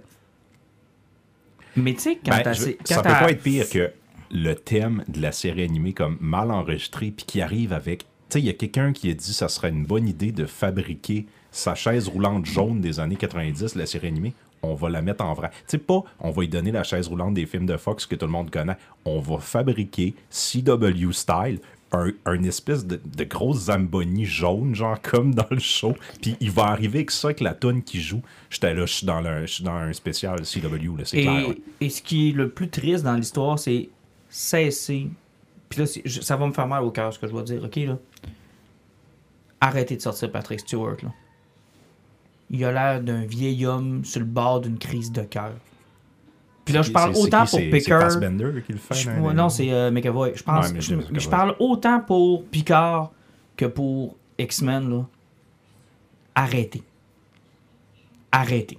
Parce que depuis qu'il a joué Xavier dans Logan, je n'ai que l'homme brisé en tête là.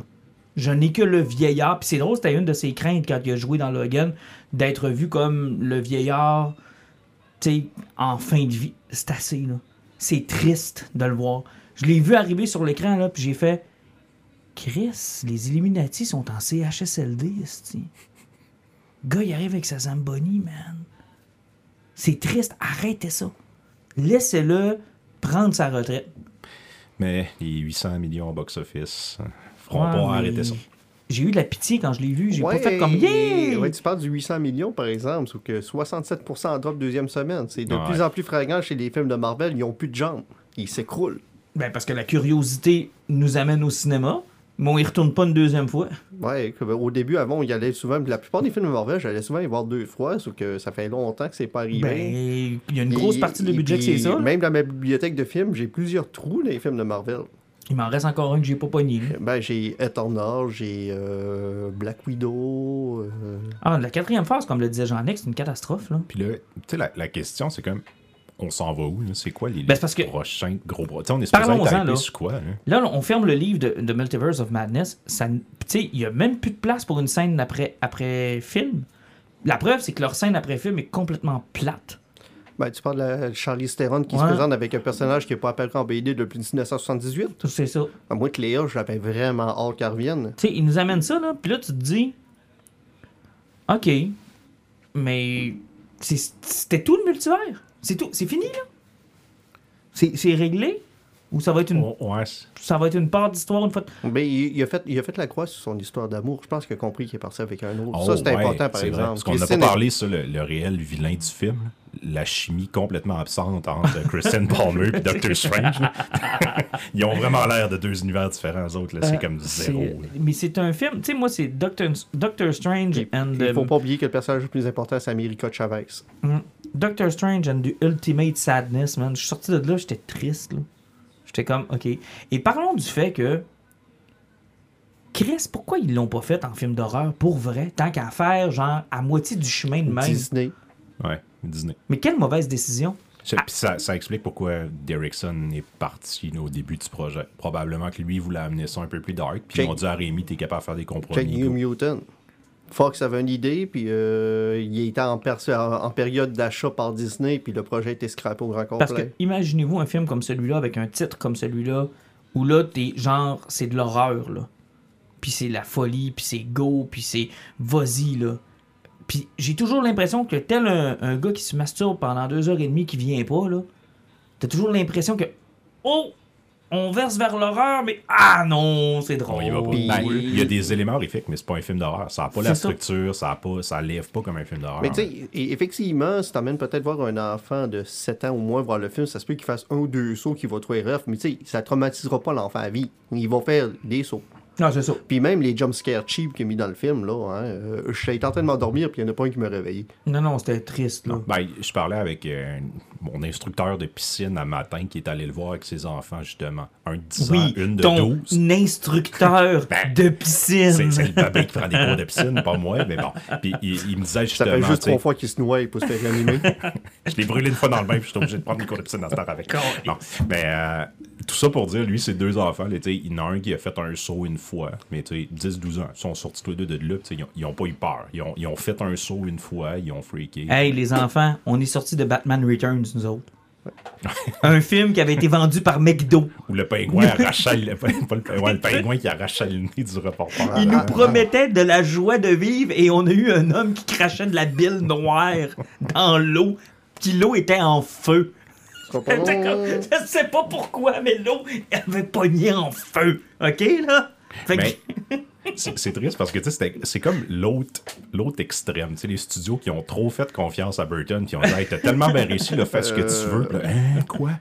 Mais, mais là, là, ça sent que Rémi, ils ont pas dit fais ce que tu veux. Il y a des moments où ça pas- sent que c'est Sam Rémi, mais il y a une autre heure où c'est t'as l'impression d'écouter un faux Marvel. Mes parents étaient vraiment pas corrects. J'ai checké quand quelle année les, années, les Griffes de la Nuit ont sorti, 1984, ce qui m'ont fait écouter quand j'avais 5 ans. pas une bonne idée. Continue de rêver, mon beau Alan. Mais ça m'a pas empêché d'aimer Johnny Depp quand même. Mais non, mais écoute, on va se le dire, là. Tu sais, il y avait un beau potentiel, mais il aurait fallu qu'ils crachent sur une partie de leur, de leur revenu au box-office. Mais pas juste ça, c'est parce qu'encore une fois, la simplicité, là, c'est parce que tout mène à une joke. Y a-t-il une phrase qui menait pas une joke dans ce film-là, encore une fois? Depuis que James Gunn a embarqué dans, dans l'univers puis que Disney a compris que le monde veut rien rire puis avoir du fun dans des séquences d'action, il y a plus aucun- Le dernier scénario semi-intelligent qu'il y a eu, ça reste Black Panther. Ouais, mais Alan, attends un peu, là. Ils ont pas le choix de faire rire le monde. Parce que Parce que ça... plats. Non, parce que ça prend 24 fucking films pour que tu aies l'impression de comprendre ce qui se passe. Fait que comment tu justifies qu'un papa ou une maman qui y va avec son flow, Ouais. qui ont pas vu les 23 films, puissent aller voir ce film-là? Mais Sauf que, tu sais, moi, je lis de la BD, c'est parce que je veux. C'est pas... Je lis pas mon Batman parce que je veux rire. euh, Non. Mais ça ramène une problématique, puis je parlais de ça tantôt, puis c'est encore plus là, la, la bande-annonce est sortie de She-Hulk cette semaine, puis je pensais à, William, qui, capote genre sur Hulk, puis que lui, ça le fait suer que Hulk soit devenu une joke aussi. Tout le personnage, que ça soit Doctor Strange, que ça soit Hulk, que ça soit Ant-Man, c'est tout le même personnage. C'est tous des gars brillants qui font des one-liners. C'est ça, ils font, comme Alan disait, ils font une niaiserie pour faire C'est avancer l'histoire. la malédiction mais ils Robert Downey tous Jr.. le même personnage. Ce qui fait que ça fonctionne, c'est qu'il faut que les personnages soient différents. Puis là, quand tu fais une équipe, quand t'es mis ensemble, leurs personnalités vont bouncer parce qu'ils sont différents. Là, t'as pas ça pendant tout. On l'a eu un mini peu, genre avec Bucky puis euh, Sam dans, dans la série de, de, Captain de America, ouais. La série qui a oublié qu'il y avait, euh, qu'il y avait euh, justement, euh, voyons, euh, euh, Winter Soldier dedans. Là. Ouais, c'est ça. Ouais, à partir de la milieu de la, sais- la milieu de la saison, ils ont comme oublié qu'il existait, puis c'est qu'ils ont fait, ouais, ça se peut qu'il soit pas dans le film, dans le prochain film de Captain Euh. America, donc euh, on va l'oublier. Euh, dans Boba Fett, ils ont fait pire. Ils ont enlevé le gars que son nom et sa série pendant deux épisodes complets. Pour nous ramener clairement des épisodes d'une moi, mais euh, j'ai lu sur ça, c'est parce qu'il paraît qu'il y avait rendez-vous chez le dentiste pour blanchir les dents. Ok, c'est ça. Il y avait- C'est son rendez-vous annuel de blanchiment des Ses dents. dents étaient pas assez blanches pour les prochains épisodes. Hey, je vous rappelle que le titre de la série, c'est The Book of Boba Fett. Catastrophe, catastrophe. Il appelle la prod de, Mandalorian. Nous en est tous à la saison 3. dans deux épisodes de fait. Puis maintenant, alors commencez à zéro. Envoyez-moi les épisodes. Ship-moi les deux premiers épisodes de la troisième saison. On va y passer. On- ça fit pas avec Boba Fett. Quand c'est pas en tête, on va, on va écrire autour. On va s'arranger que ça marche. T'as combien de scènes de tournée? C'est correct. Il en reste encore de la place. Oui, amen, amen. Mais bon, mais tu sais, pour revenir, parce que je trouve ça important de le redire, ils sont dans un, dans un point de non-retour. Puis moi, je le vois parce que nous, on est des geeks, puis on se parle, puis on a des connaissances, puis on- dans ce domaine-là, on a lu, on, a- on arrive dans ces films-là, puis dans ces salles-là, On n'a plus de point de repère. mais je veux dire, nous, on a des bagages pour comprendre les personnages, puis qu'est-ce qui s'est passé, puis on les a suivis depuis 2008. Là. Nous, en 2008, j'avais l'âge d'aller au cinéma. Là. Je les ai tous vus au cinéma. Maintenant, ils sont dans un point de non-retour de si on continue d'être sérieux, puis qu'on met des éléments, puis qu'on fait vraiment avancer l'histoire, on va perdre du monde qui vont rentrer là, qui vont rien comprendre, Ouais. puis qui vont se dire Moi, je m'engagerai pas à écouter 23 films pour comprendre ce qui se passe là.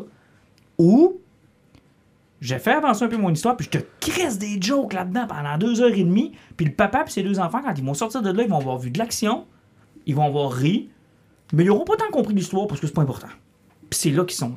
C'est exactement là qu'ils sont. Et ça va être difficile de s'en sortir parce que plus on avance, plus ça devient long. Tu sais, comme tu dis, là, ça tente ça à quelqu'un d'écouter les 28 films pour. Mais tu sais, il y en a qui le font, il y en a qui trippent sur cet univers-là. Ouais, mais ils feront pas un tout le milliard, là. Puis, ben, c'est ça. Ils feront pas un milliard avec pour ça, là. attirer le monde en salle, il faut qu'ils il faut qu'ils gardent cette formule-là. Ils peuvent pas avancer. Alors, moi, je pense que tu es condamné dans les prochains films Marvel à ne rien faire avancer, puis à rire. Puis, watch out, Thor, Love and Thunder, là. Ben, mais dans Ça va être ça. ben, c'est Taika Waititi, déjà en partant, on sait à quoi s'attendre. C'est que j'ai pas super trippé sur le troisième tard. Je sais que je vais avoir du fun dans celui-là, mais que je, je serai pas surpris en sortant de là. Euh, leur série TV, j'ai pas réussi à finir Wanda. Loki, j'ai abandonné au début du deuxième épisode parce que la série me dit que t'es un gros caf, on va rire de toi. Euh, j'ai réussi à écouter euh, Winter Soldier puis Falcon parce What que... if j'ai choisi mes épisodes? What If, j'ai abandonné après l'épisode de Chadwick Boseman? Euh, après, j'ai commencé Moon Moon Knight, puis après deux épisodes, euh, j'ai totalement abandonné. C'est- Puis quand je me suis fait compter les derniers épisodes, j'ai fait une chance que j'ai pas continué ça. Ben, Moon Knight, c'est lui qui m'intéressait le plus. Puis en plus, il est pas lié. Mais genre, ça, le monde qui ont l'air à triper, c'est habituellement le monde qui aime les affaires que j'aime pas dans Marvel. Ouais, Puis exactement. ceux qui aiment un peu plus ce que j'aime ont pas aimé ça, puis ils disent que la finale est de la merde. Fait que j'ai vraiment pas le goût. Ah, il paraît que quand les deux se battent, puis que finalement, tu as deux di- des divinités de 300 pieds qui se battent au-dessus des pyramides, il paraît que c'est pas facile. D'ailleurs, vivre sur Terre dans le MCU, c'est pas le fun. Ah, puis aussi, par- parlant de ça, euh, tu sais, euh, Je vous rappelle qu'il y a un bébé Dieu mort dans la planète. C'est ce que j'allais dire. On- n'entendait pas parler de ça. La planète Terre a fendu à- en deux, là, puis il y a un bébé mort qui est sorti à moitié, puis personne n'en parle sérieusement, il y a une tête qui fait 800 km de haut qui est sorti de la planète Terre, puis personne n'en parle. c'est quand même inquiétant, hein? Moi, personnellement, je me serais suicidé. D'ailleurs, il n'y a pas eu d'inondation nulle part à cause de ça? Mais non. Ça n'a aucun impact. La Terre qui fait en deux, parce que bébé, tu sais, même au niveau du noyau qui dégage la chaleur qui chauffe notre planète, là, Est-ce que je dois vous rappeler qu'on se demandait au début de la phase 4 comment ils vont gérer, genre là, ils ont appelé ça le blip, là, mais la disparition. Puis là, tu sais, tranquillement, là, on écoutait genre Ben, Black Widow, puis on disait, ah, il y a jours. des références. Ben, c'est ça. Et là, on est rendu dans Doctor Strange, puis dans Spider-Man, où littéralement, le blip, là, c'est genre, c'est bah, une ligne dans le film qui dit genre, ah, euh, Wang est rendu sorcereur supreme parce que j'ai disparu 5 ans. Ben, ça, ça a été ça, genre. Zéro On- conséquence. Exact. Puis de la même manière qu'il adresse Spider-Man, parce que ça, on n'a pas parlé, le lien qui est fait entre les deux, c'est littéralement une phrase au début du film qui dit Ah, c'est c'est quoi les multivers On a eu un problème avec Spider-Man. Alors que moi, je pensais que le Je pensais que les deux allaient se connecter. C'est ça, là. là. Moi, je pensais que c'était la... Je pense... Puis, tu sais, Doctor Strange, la bande-annonce, c'était la scène finale de Spider-Man. Ouais. Ce qui laissait croire que, garde, c'est pas fini. Ce qu'il a fait là aura une conséquence. Spider-Man, là, c'était comme les multivers sont là. là. Ben là, t'es- multivers of madness, genre ça va Ouais. aller plus loin. Ben. Genre, Doctor non. Strange l'a scrappé. ça là. n'a eu qu'un impact sur euh, Morbius parce que euh, Michael Keaton est apparu dans son univers. Ouais. C'est le seul impact que ça a eu. ouais. C'est triste. Très triste. Très triste. Ah, finalement, euh, c'est presque pire que Jurassic World 2. Ça, on n'a pas sorti un point positif. Ben, Ben, moi, j'en ai moi, sorti. Moi, non, moi, visuellement, il est le. Visuellement, c'est beau, mais, mais pour moi, c'est- Puis je le répète, c'est Doctor Strange of Deception. Ce n'est que ça. Je suis sorti de là fâché puis triste. J'ai fait comme Hostie, vous m'avez buildé ça, là. Puis je vous ai pardonné plein d'échecs en me disant c'est pas grave, Multiverse of Madness. Ah, inquiète-toi pas, c'est parce qu'ils ils vont l'adresser dans Multiverse of Madness. Ah, ils ont fait ça, mais c'est parce se gardent Multiverse of Madness. Oh, clairement, ça s'en va vers Multiverse of Madness. Multiverse of Madness, c'est une petite fille qui a perdu ses deux mères lesbiennes qui ouvrent des portails, puis en ont ouvert juste trois. Ah, puis quand elle a découvert c'est quoi son pouvoir en disant Aie confiance en toi, elle a donné deux coups de poing dans la face de Wanda, puis ça servait à rien. Ah, puis en passant, c'est pas trop ce qu'on va faire avec Wanda, fait qu'on lui a écroulé le temple sur la tête. Fait Ah. que peut-être morte, peut-être pas. Dépendamment de où est-ce qu'il est son contrat, puis de qu'est-ce qu'on fait avec. Ah, puis en passant, quand elle va revenir, là, tous les magiciens qui ont été sluggés, tous les morts dans le vont tout avoir multivers, oublié, tout pardonner. ça va être pardonné. Ça dépend, ça revient avec un décolleté. Moi, d'après moi, ça a l'air que le prochain film, là, c'est Vision qui s'est rendu compte qu'elle l'a jamais cherché du film. Paul Bettany, lui, il a, Paul Bettany, je suis convaincu qu'il a sacré son camp de là. lui. Non, mais t'imagines-tu comment c'est chiant? Elle cherche- En passant, ces enfants-là, là, comment ça se fait qu'ils existent dans d'autres univers? C'est elle qui les a créés. Ben, tu t'oublies pas qu'à chaque fois que tu fais un rêve, tu rêves à un multivers qui existe pour de vrai. Hein? Elle m'a dit j'ai des multivers fuckés dans ma vie. hein. Et j'ai beaucoup de multivers sexuels. Ouais, C'est ça le multivers of madness. Allez dans les rêves à Martin. J'ai beaucoup de multivers où je fous. il y a- il y a beaucoup de multivers où que je suis en prison. J'ai beaucoup de multivers où je suis en train de faire du sexe. Pourquoi? Je sais pas. En tout cas, bizarre. Il y a peut-être même un multivers est-ce que je suis content d'être en prison. Ah, ça c'est inquiétant. On va appeler le 911 après le podcast. Hey, parlons de Star Trek Strange New World pour terminer le podcast. Hey, ça fait déjà une heure qu'on jase. On va essayer de, de- de se rapper ça. De toute façon, c'est une série qu'on va suivre au fur et à mesure que ça sort. Juste pour mettre les gens en euh, connaissance de cause, il y a eu Picard, il y a eu Discovery en trois saisons. Il il on est rendu à quatre saisons. Quatre- quatrième saison. Et euh, durant la deuxième saison, on avait introduit, ben, en fait, la fin de la première saison avait introduit l'Enterprise. On savait que Spock allait être là. La deuxième saison a tourné autour de Spock, Captain Pike, qui était là avant James T. Kirk. Euh, on s'est amusé avec cet univers-là. Et euh, on a caché là-dessus, puis on a promis aux fans, OK, je sais qu'il y a des fans qui n'aiment pas que Discovery soit une longue trame d'épisodes qui se suivent. On va revenir à un format que vous connaissez, mais avec la gang du Captain Pike et avec l'Enterprise. Ça va s'appeler Star, Tre- Star Trek Strange New World. C'est sorti, il y a trois épisodes de sortie. Moi, je suis complètement en érection devant cette série-là.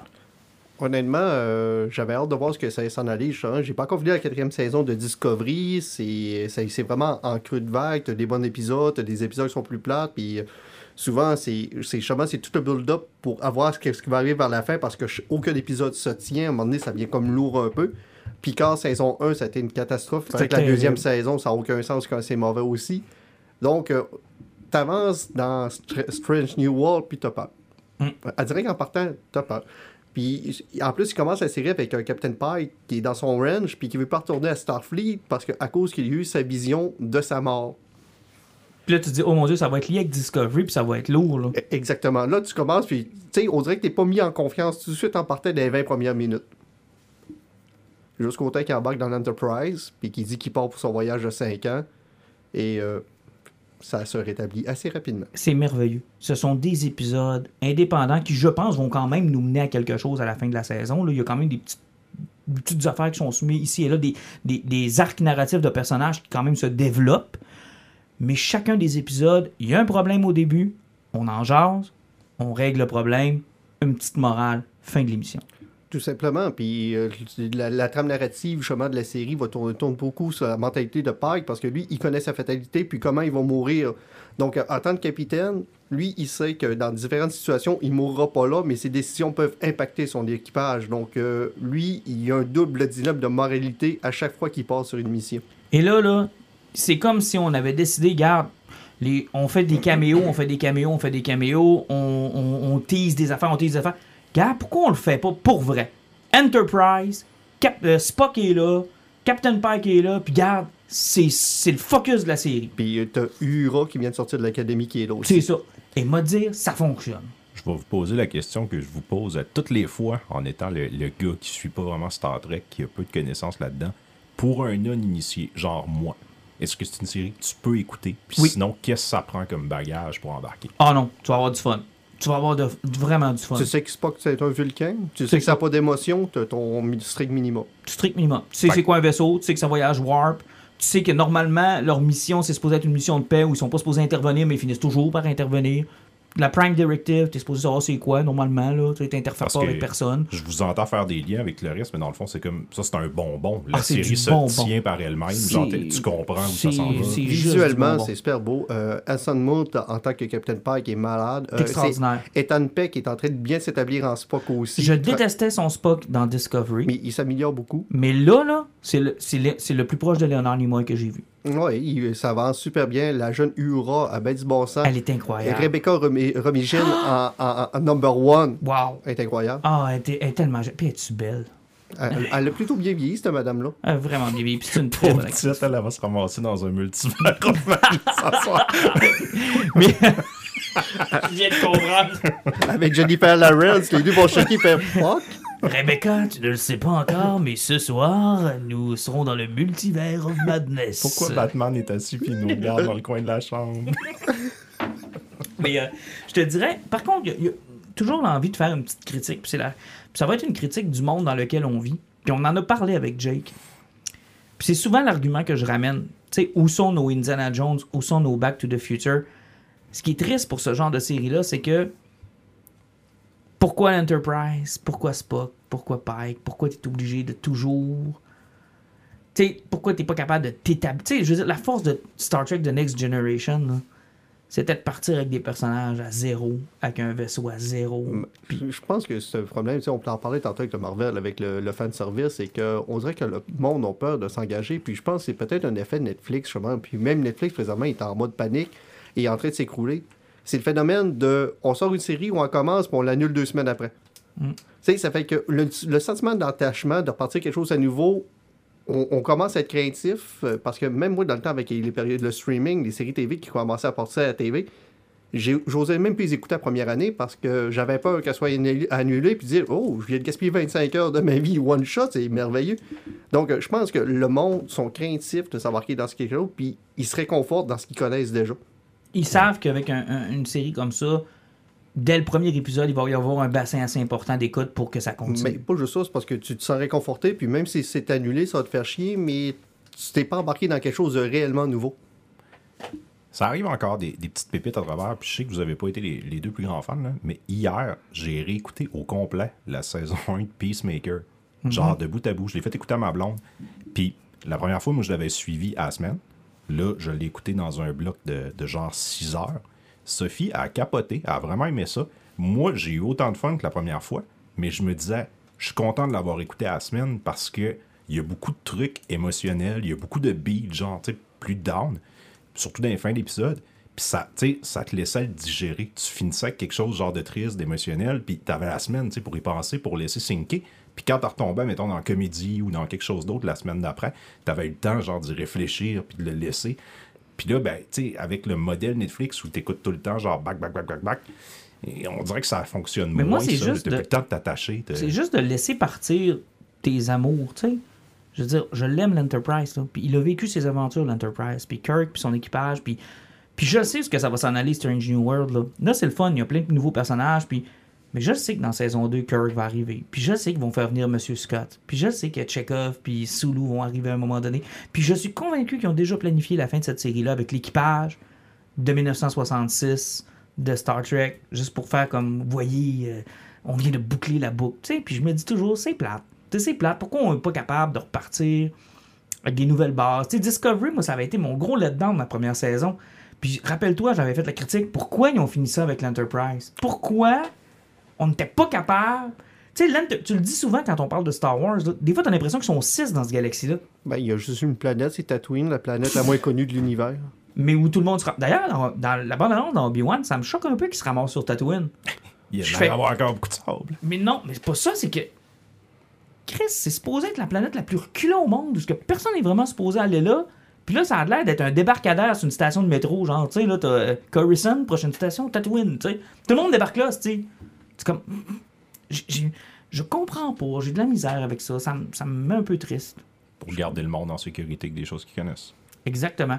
Soit dit en passant, l'autre côté de la médaille de ça, c'est Strange New World, c'est tout ce que vous auriez voulu voir en 1960 que vous pouviez pas voir à cause des technologies de l'époque. L'Enterprise est magnifique. là. C'est vraiment beau. Les costumes sont beaux. Les textes sont beaux aussi. Les euh, effets spéciaux sont malades. Les, les extraterrestres là, sont juste assez. C'est c'est encore des humanoïdes. On a respecté l'essence de Star Trek, mais on a juste ajouté le petit, euh, le petit edge de plus. Là. Puis c'est beaucoup plus le fun à voir.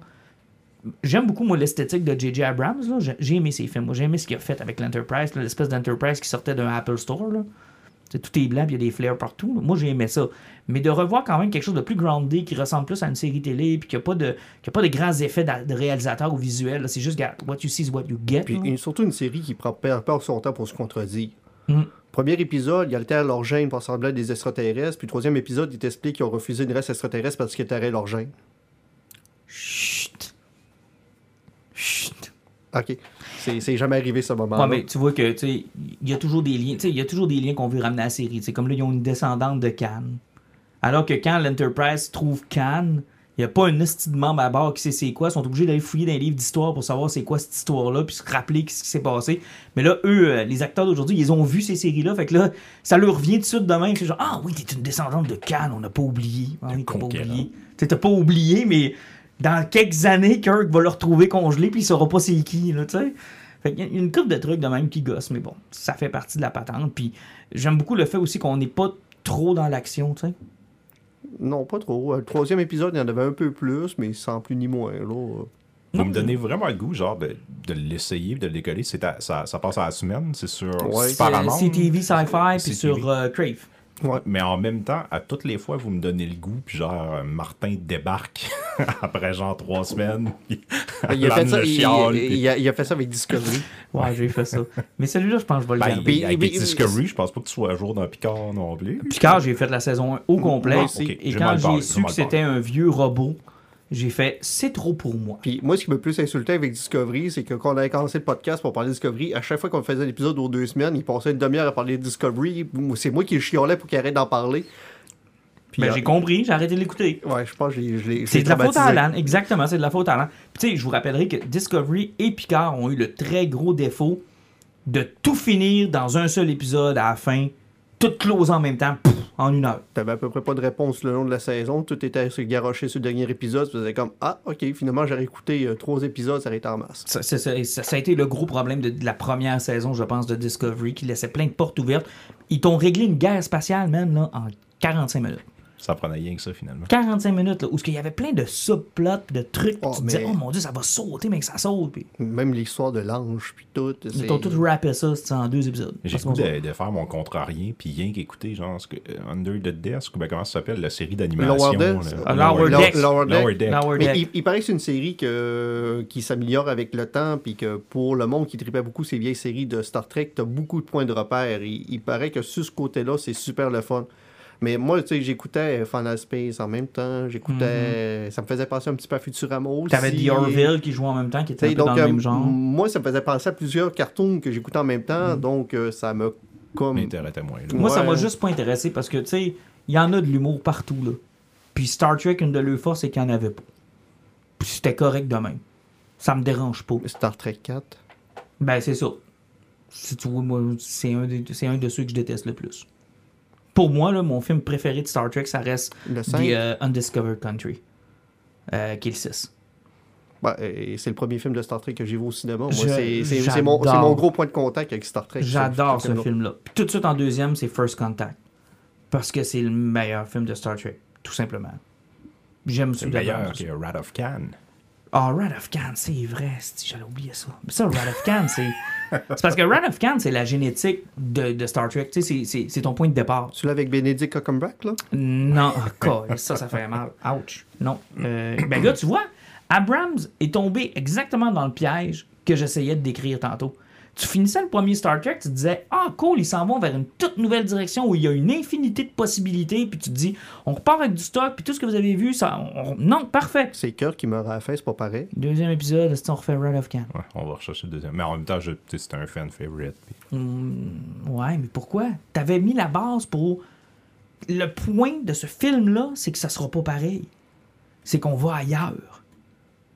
Puis tu retombes Tu dans veux des. dire comme ramener, mettons, Luke Skywalker dans une série à propos de Jedi ou- Comme ramener Luke Skywalker dans une série où le titre c'est Boba Fett. J'a- j'a- J'adore Mandalorian. C'est, je trouve vraiment que c'est un bon show, mais moi, c'est l'élément le plus faible. Puis tu sais, ça va avec ce que tu disais tantôt. Moi, Luke Skywalker, à la fin de la saison 2, ça vient invalider tout ce qu'on a vécu avant. Ça rend ça, genre, comme pas intéressant, minable. Finalement, il y avait Luke dans l'ombre qui était plus fort que tout ça. Tu sais, c'est comme, ça enlève tout, ça dénature tous les personnages. Tout ce que tu as vécu, c'est comme, ben finalement, ça prenait rien que ce Jedi-là, tu sais, pour venir péter les robots. Ça dédramatise tout. Ça me fait vraiment suer. Pourtant, c'est vraiment cool. Tu sais, je veux dire, c'est une scène Et- super hot, c'est du beau gros fanservice. il- Mais je, genre, je déteste l'effet que ça Mais c'est exactement le même sentiment quand Enterprise arrive à la fin de Discovery. Tu te dis, je viens de me taper une saison de je sais pas combien d'épisodes où à chaque fois on me rappelle que ce sera pas Star Trek 1966, puis que oui, on est dans le même univers que l'Enterprise, mais on est complètement différent. L'univers est vaste, on n'est pas obligé de se rencontrer. Il y a plein de chips, il y a plein d'affaires. Paf, dernière émission, l'Enterprise arrive. Ben, en plus, on sait tout un peu, c'était pour un petit peu rattraper ce qui avait s'était passé avec la dernière trilogie. Ils voulaient remettre Luke Skywalker sur la map parce qu'il avait perdu beaucoup, beaucoup, beaucoup, beaucoup de plumes. C'était tellement inutile. Je conseille à dire que moi, c'est Ezra Bridger qui se serait pointé là, j'aurais eu 10 000 fois plus de fun. Sais, N'importe qui aurait pu embarquer là-bas. Euh, ça, c'est comme avec Obi-Wan.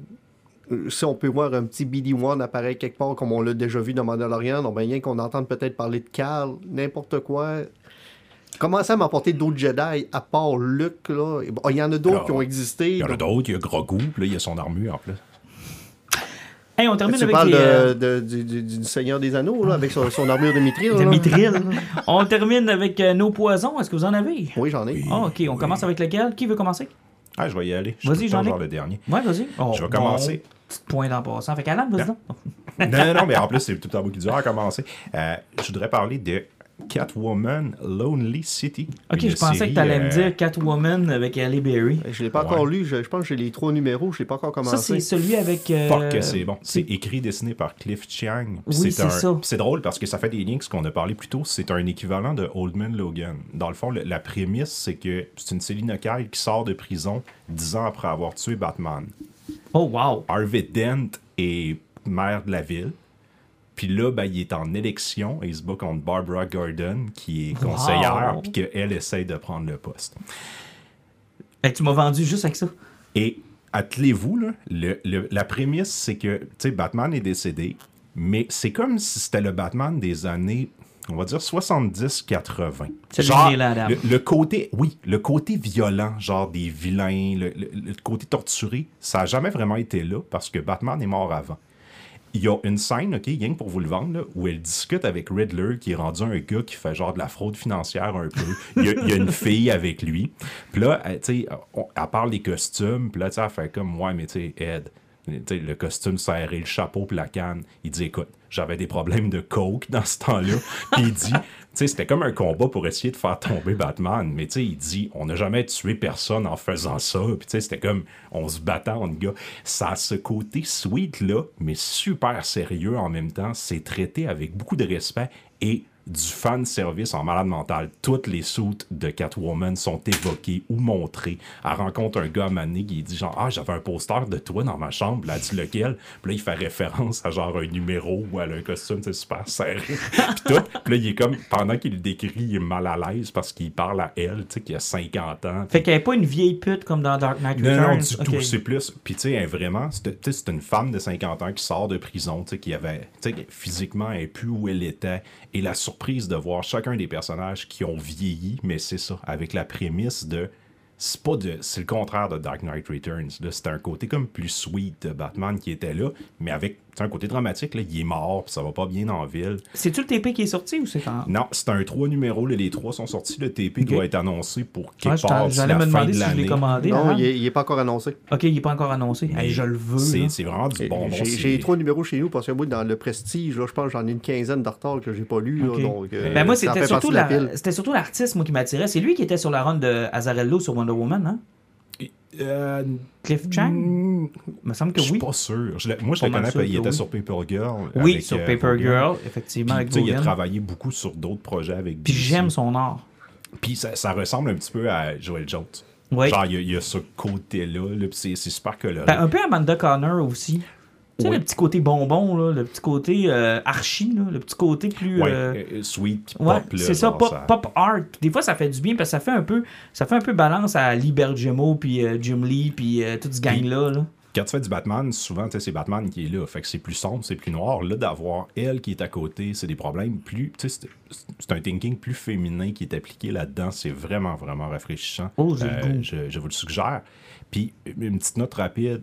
Parfois, on lit quelque chose dans la vie. On voit un livre qui sort, puis on se dit, tu sais, c'est l'équivalent de la Bible, là, genre les réponses à tout. Je vais commencer cette semaine à un bouquin qui est sorti, Entretien de Jeff Lemire avec euh, un journaliste, un bouquin de 150 pages où Jeff Lemire se confie sur sa carrière de On- on BDiste, manquait pas de qui l'a là. Jeff Lemire qui dit il y a un drôle de gars à barbe qui me surveille dans mon salon. Il y a un Ouais. drôle de gars qui me suit Jeff dans l'autoroute. dans un multivers à soir. Il y, a un, il y a un drôle de gars qui Jeff à Lemire qui inspire son inspiration, qu'est-ce que tu fais? Ben moi, je lis une histoire qui existe déjà par un auteur que je connais, je me couche, puis quand je me lève le lendemain, bizarrement, j'ai des idées. Il va me dire Qu'est-ce que tu veux qu'on fasse? Ben, écris-moi une BD. Alan, ton poison. Euh, mon poison, moi, c'est la BD qui est sortie cette semaine, U-Town de Caroline Bro. ma- Ouh, du Car- Québécois. Nice. Du Québécois, effectivement. Caroline Bro, qu'on connaît surtout pour son Hiver nucléaire, les trois BD qu'elle a sortis. Euh, elle a fait aussi les couleurs sur euh, c'est L'Esprit du camp le- de Axel Lenoir. Oui. Euh, donc, euh, c'est une BDS vraiment de talent du Québec. Là. Euh, elle, a- a- je pense qu'elle n'a rien à prouver. Elle s'était lancée dans les deux dernières années dans un webcomic qui s'appelait U-Town. Euh, C'était aussi disponible sur Patreon. Donc, ça raconte l'histoire d'un euh, artiste euh, semi-junkie de 24 ans qui reste dans un quartier qui ressemble un petit peu à Schlaga. Et ça rapporte le problème de ce type de quartier-là. Tu sais, ça sent bourgeoisie, ça, les vieux buildings où ce que tu restes dedans qui coûtent pas cher sont en train de se faire débâtir pour, se faire bâtir- pour construire des condos. La seras- gentrification. Ouais, et effectivement, où est-ce que tu seras plus capable de vivre là-dedans? C'est que, tu sais, le coteau, ce que le monde était bien là-dedans, puis ce semi cloto tout croche, que c'était cool de vivre là-dedans, le petit côté hippie qui est en train de disparaître. Ça tourne un petit peu alentour de ça, mais surtout avec des personnages qui sont super euh, attachants. Sam, mais c'est un petit peu un trou de cul parce qu'il y a quelques problèmes, mais au moins il y a une évolution. Euh, L'adolescent qui ramasse dans son appartement, qui aide Edwin, moi, personnellement, il était incroyable. Ça m'en a- ça en aurait pris plus dans BD. Mais les dessins sont tellement beaux. Euh, c'est tellement le fun de suivre tout ce qu'ils vivent, là, justement, tout ce qui peut se passer dans ce quartier-là. Euh, sérieusement, là, J'ai si- lu, euh, s'il y a une BD que vous devez lire qui vient de sortir, là, euh, ça, Chanson Noire plus euh, U-Tone, là, dans la BD québécoise, c'en est deux excellents. J'ai lu, j'ai- question, oui, euh, avant. juste avant, j'ai lu une entrevue avec euh, Caroline Bro qui disait que elle a voulu vraiment se concentrer sur ses personnages, puis c'est pour ça qu'elle n'a pas situé ça dans Montréal. Elle a vraiment fait une ville fictive. Oui, elle s'est inspirée, Ouais, fait- fait- Mais elle voulait pas tomber dans- C'est une fille de, de, et compagnie. mais elle voulait pas tomber dans les références de Montréal, puis tomber dans, dans- dans les explications. Mais c'est parce que c'est un problème qui existe partout. Mhm. Ben, euh, Puis, autres. puis ça, en plus, la BD sort un moment où ce que le problème du, du logis est encore pire que jamais. Donc, euh, c'est très d'actualité, tout le sujet qui est là-dedans. Donc, euh, puis même la- toute l'histoire qui se déroule en arrière, c'est tellement génial. Puis même l'avant-dernière page, euh, ça m'a vraiment touché. Il y a vraiment une, pla- une planche finale à la fin là, qui est vraiment incroyable. Euh, non, ça vaut vraiment la peine. Euh, puis c'est vrai, il y avait Axel Lenoir qui avait sorti aussi euh, son espèce d'autobiographie en BD, Secret Passage, euh, Passage, qui avait sorti euh, en anglais dans la dernière semaine. Donc au niveau des artistes québécois en BD, on a été choyés des derniers mots. Question. C'est un webcomic à la base. Est-ce que la transition se fait bien, genre en papier? Puis est-ce que c'est l'intégrale de, de ce Oui, c'est- l'intégrale. Puis comme elle l'a dit aussi dans des entrevues qu'elle a faites, c'est qu'il y a possiblement que le webcomic, elle se lancera plus là-dedans parce qu'on on a un problème depuis plusieurs années d'algorithme sur Facebook et partout. Ça fait que tu n'es plus capable d'avoir du reach. Et il y a à peu près rien que les sites de nouvelles, là, mais les influenceurs qui sont capables d'avoir du reach encore. Sinon, euh, puis la façon que fonctionnent maintenant les, les sites Facebook et compagnie, c'est que si tu cliques sur un like en bas, ça n'a plus d'impact. C'est le nombre de commentaires qui sont en bas qui compte. Ce qui explique Donc, laissez un commentaire en dessous de nos podcasts, s'il vous plaît. ce qui explique souvent qu'à une certaine époque où ce que les filles faisaient des, euh, mettons les cosplayeuses, qui faisaient des concours puis faisaient tirer des photos, ils disaient écrivez la réponse de telle affaire, tu sais, c'est un mot dit lettre, mais écrivez-les lettre par lettre pour être éligible au concours. Ça, doublait le nombre de commentaires. Parce qu'à la place de faire un commentaire, t'en faisais 10. Mm. Donc, euh, C'est triste en Les algorithmes sont là, c'est que t'es plus capable de reach, fait que c'est plus le fun de faire quelque chose Ben, du genre. D'ailleurs, je pense qu'à à l'âge Facebook, elle a- je pense que tu peux t'abonner à, à son infolette puis elle va envoyer des courriels avec son Ben, à euh, puis tu sais, c'est ça, avoir- on peut s'inscrire sur une infolette, on va être capable de suivre ces projets-là, parce que même dans le temps, sur son Patreon, elle faisait toujours un, un- un petit, euh, un petit feedback de son dernier mois. OK. Je vais avec le mien? J'ai visionné ce matin dans le confort de mon lit sur Disney Plus Tic et Tac. Ranger du risque. Écoute, les gars, vous êtes pas prêts. Victime du crime. Mais vous êtes pas prêts. Si vous êtes né dans les années 80, vous avez grandi avec le Disney Hour dans les années 90, là, où on passait Picsou, où on passait Looping, où on passait Tic et Tac, Darkwing Duck. euh, Darkwing Duck, tous des personnages qui venaient de films classiques, mais qu'on avait fait des séries télé avec ces personnages-là, avec leur propre univers, puis leur propre, tu sais, je veux dire, Tic et Tac, c'est des personnages qui étaient dans des films de Disney, Euh, Looping, c'était Baloo dans euh, le livre de la jungle, Picsou, ben, on connaît tous Picsou, puis il y en avait fait, d'ailleurs, cette série-là est tellement écœurante, puis les jeux Nintendo qui étaient sortis de ces... euh, malade. le jeu de Tic et. Tac, là, puis le jeu de DuckTale est juste incroyable si vous avez jamais joué à ça. Il y a une version remaster qui existe, Oui. euh. Oui, et si vous, ah, bref, si vous êtes de ces années-là, pour vous, ça revêt une importance capitale. Pour moi, ces comics-là, ça a été ma jeunesse. J'ai tripé, j'ai adoré ces comics-là. Et l'idée que Disney Plus a eue est une idée que je comprends pas que Disney a eue. C'est anti-Disney, cette, cette, cette série-là. Là.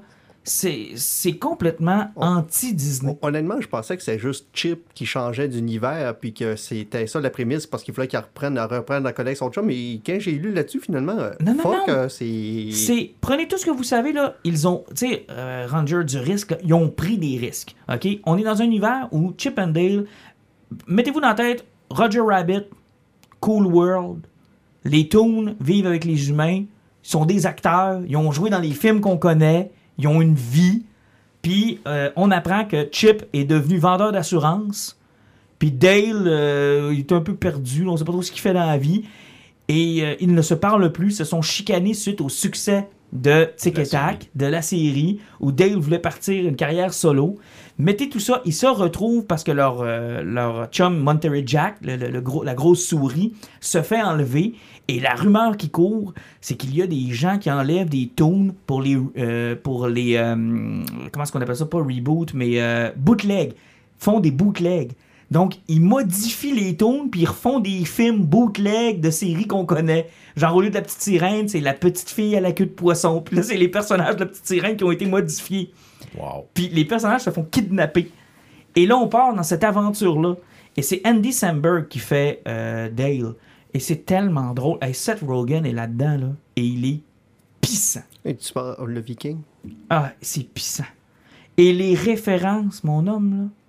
C'est le genre de film que tu vas écouter avec tes enfants. Tes enfants vont pogner le premier niveau, vont triper, vont avoir un bon film. Puis toi, tu vas voir tous les référents. Et ils ont fait des choses, quand je vous dis que c'est anti-Disney, comment ils ont réglé les licences de ce qu'ils ont utilisé dans leur film, j'en ai aucune idée. Mais Batman est dans le film. Euh, et le personnage phare, qui est le personnage le plus intéressant de ce, film-là, c'est Ugly Sonic. Ça, ça, par exemple, là, que j'ai vu ça, que Oddly Sonic était dans le film, j'ai fait. Pourquoi ils ont été chercher ça? Comment et pourquoi? C'est le, c'est le réel tellement- multiverse of madness. C'est hein. tellement drôle parce qu'ils font des conventions, OK? Et Ugly Sonic fait des conventions. Le premier prototype du film de Ouais, Sonic. change, et il est un personnage. Puis à toutes les fois qu'il parle, il y a un- le monde fixe sur ses dents. Et là, t'as un ralenti de ses dents. Comme Boba Fett. C'est tellement drôle, c'est tellement drôle. Puis je vous, je vous en raconte pas plus parce que il y a plein de belles surprises de franchises qu'on est allé chercher et ça m'a beaucoup fait penser. Je pense que ce film-là, d'abord ils ont pris tellement de risques. Vous remarquerez que la campagne est pas très agressive puis qu'on l'a mis sur Disney puis on l'a pas mis au cinéma finit là. Ouais, effectivement. ça finit là.